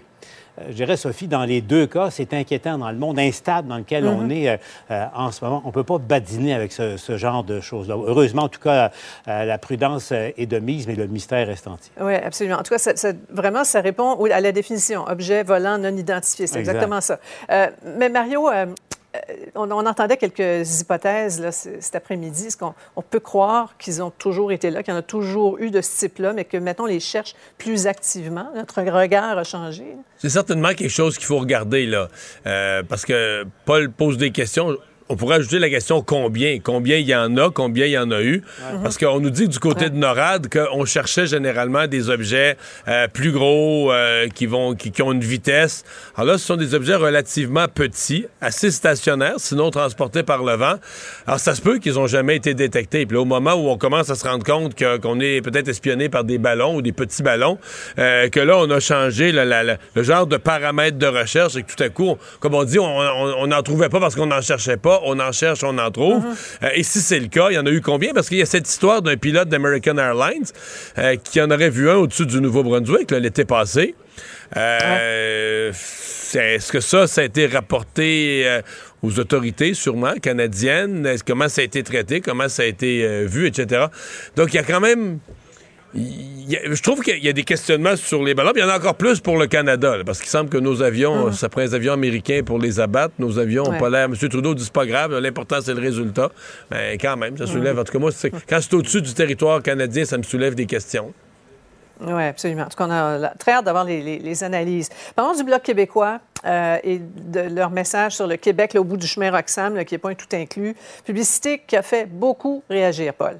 Parce que c'est tellement euh, délicat. Là. Probablement que c'est quelqu'un qui a eu une idée de génie sur le coin d'une table en se disant faire l'amalgame, tout ça. Puis, euh, mais euh, là, il tente de s'expliquer en disant que ce sont les Américains, le gouvernement américain ou la ville de New York qui tentent de dire aux migrants qu'aller au Québec, c'est au Canada, c'est un tout inclus. Vous savez, Sophie, il faut, faut, revenir à, la base. C'est un, problème, on le sait, qui est, complexe. Il n'y aura aucune solution simple qui pourra y remédier à, très court terme. On, on, a compris ça. Mais en même temps, il ne faut jamais oublier que ce sont des êtres humains, que ce sont des, gens qui, ont, qui souffrent beaucoup. Jules Richer nous apprenait aujourd'hui, par exemple, bien sûr les Haïtiens, mais aussi les, Kurdes, les, Kurdes qui subissent l'oppression euh, de, la Turquie euh, en ce moment, du régime actuel en Turquie, euh, qui, qui ont aidé les militaires canadiens au moment de la, guerre contre l'État islamique, là, qui a une filière qui se développe. alors donc, il faut toujours se rappeler qu'il est question d'êtres humains dans, dans, ces choses-là. Et le problème, c'est pas de leur faute. Le problème, il est, dû à une situation politique qui n'est pas réglée entre le Canada et les États-Unis. C'est là où il faut mettre la chaleur, pas sur ces personnes. Il y a Alexis euh, Brunel-Duceppe, le Mario, qui s'est fendu d'une enfilade de 14 gazouillis en citant Camus pour expliquer euh, toute la démarche. Là, euh, à l'absurde, il faut répondre par l'ironie. Ouais. On, se comprend que c'est plus ou moins bien réussi comme, comme campagne. Ceci étant dit, c'est parce que c'est à cause de l'expression tout inclus, là, que nous, dans notre tête, c'est, mm. Club Med, haut les mains, puis la margarita, puis le, bar dans la piscine. Mais dans les fêtes, là, l'expression que tout est inclus, c'est quand même un peu vrai. Là. Des gens arrivent, débarquent sur un chemin, pas des immigrants qui ont rempli les formulaires des conditions. Là. Les gens arrivent sur un chemin, euh, la semaine d'après, c'est les enfants à l'école, système de santé euh, offert, euh, garderie s'il faut, des, des, services d'aide, d'hébergement. Je veux dire, les gens sont quand même extrêmement bien accueillis au Québec. Donc, c'est pas un tout inclus au sens d'un hôtel, là, comme on les a dans le Sud, on, on, les connaît. Mm. Mais quand même pas mal tout qui est inclus pour des gens qui, qui débarquent. Et c'est pour ça que, compte tenu de la pression que ça représente pour les contribuables, il y a un vrai enjeu mm. à rétablir cette pression-là à grandeur du Canada et pas, de les, pas tous les diriger vers le Québec. Oui. On va vous entendre sur euh, ce scandale sur les initiations au hockey junior. Euh, Paul, en 2023, il n'est pas temps qu'on en finisse avec ces rituels euh, tantinets moyen-âgeux. Ce que Martin Leclerc de, Radio-Canada a, révélé aujourd'hui, c'est l'aboutissement d'une cause, demande de recours, collectif par d'anciens joueurs juniors. J'ai vérifié, moi, ce qu'on me dit, euh, la Ligue, en tout cas ici au Québec, le hockey junior majeur du Québec, a, un cadre extrêmement rigoureux, tolérance zéro, il n'y a pas de cas. Euh, euh, il y a eu une allusion à un certain moment avec un club, il y a eu une, enquête policière et finalement, le, joueur s'est dédié, a dit que c'était pas exact ce qu'il avait prétendu. Mais il y en a pas au moins que ça a existé pendant des décennies et des mhm. décennies dans notre sport national. Et euh, euh, Martin Leclerc en parle. Rick Westhead, qui est un journaliste de TSN, suit cette affaire-là depuis euh, plus de deux ans maintenant et les, les révélations contenues. Et c'est horrible. que ça relève de la barbarie, de la torture, mm. des, sévices corporels, des sévices sexuels, la violence psychologique également. Tout ça pour les vieux dans un club de hockey, là, pour initier euh, les jeunes. Euh, donc, est-ce qu'il faut une commission d'enquête? Est-ce qu'il faut vraiment faire la lumière là-dessus? Chose certaine, il faut que jamais plus ça se reproduise. Ça, c'est clair. Euh, on en parle à des gens autour qui connaissent le sport, le hockey junior, des enfants qui ont, qui ont, joué, qui ont fait partie d'équipes. Chacun a une histoire en plus. On dirait que c'est pas une surprise pour personne. il y a des jeunes qui sont restés, Mario, avec des, des séquelles importantes. Je, disais notamment un cas d'un garçon qui est, resté claustrophobe. Oui. Mais ce qui est difficile pour moi, c'est de savoir est-ce que est-ce que est-ce qu'on parle de quelque chose qui est passé révolu, est-ce que ça se produit encore? Ça, c'est pas clair dans mon esprit. Mais moi, je connais mm-hmm. des gens de, de, ma génération euh, qui regardent, qui ont vécu ça, qui ont fait du sport d'un certain niveau, qui ont fini peut-être pas aussi pire que les, descriptifs de barbarie et de torture, mais qui ont vécu ce genre d'initiation-là. Aujourd'hui, qui regardent ça, ils regardent ça comme adultes mais aussi qui regardent ça comme parents en disant ouais si mon jeune faisait du sport d'élite et qui peuvent pas croire là tu donc il y a c'est euh, disons qu'il y, a une page à tourner et bon c'est pas le seul sport où il y a des initiations mais disons que c'est comme si cette fameuse culture du hockey là il y, a un petit mm-hmm. quelque chose de ce côté là euh, à regarder comme il faut là Et il y a eu ça au football aussi. Rappelons-nous l'équipe de football de, l'Université McGill, euh, où des choses comparables ah oui, s'étaient produites à l'époque. Effectivement, dans plusieurs sports. Merci beaucoup à vous deux. Merci, à demain, Mario. Ah, c'est ce qui complète euh, l'émission du jour. Merci beaucoup d'avoir été des nôtres. Je vous souhaite une bonne soirée. À demain, 15h30. On se retrouve. Cube Radio.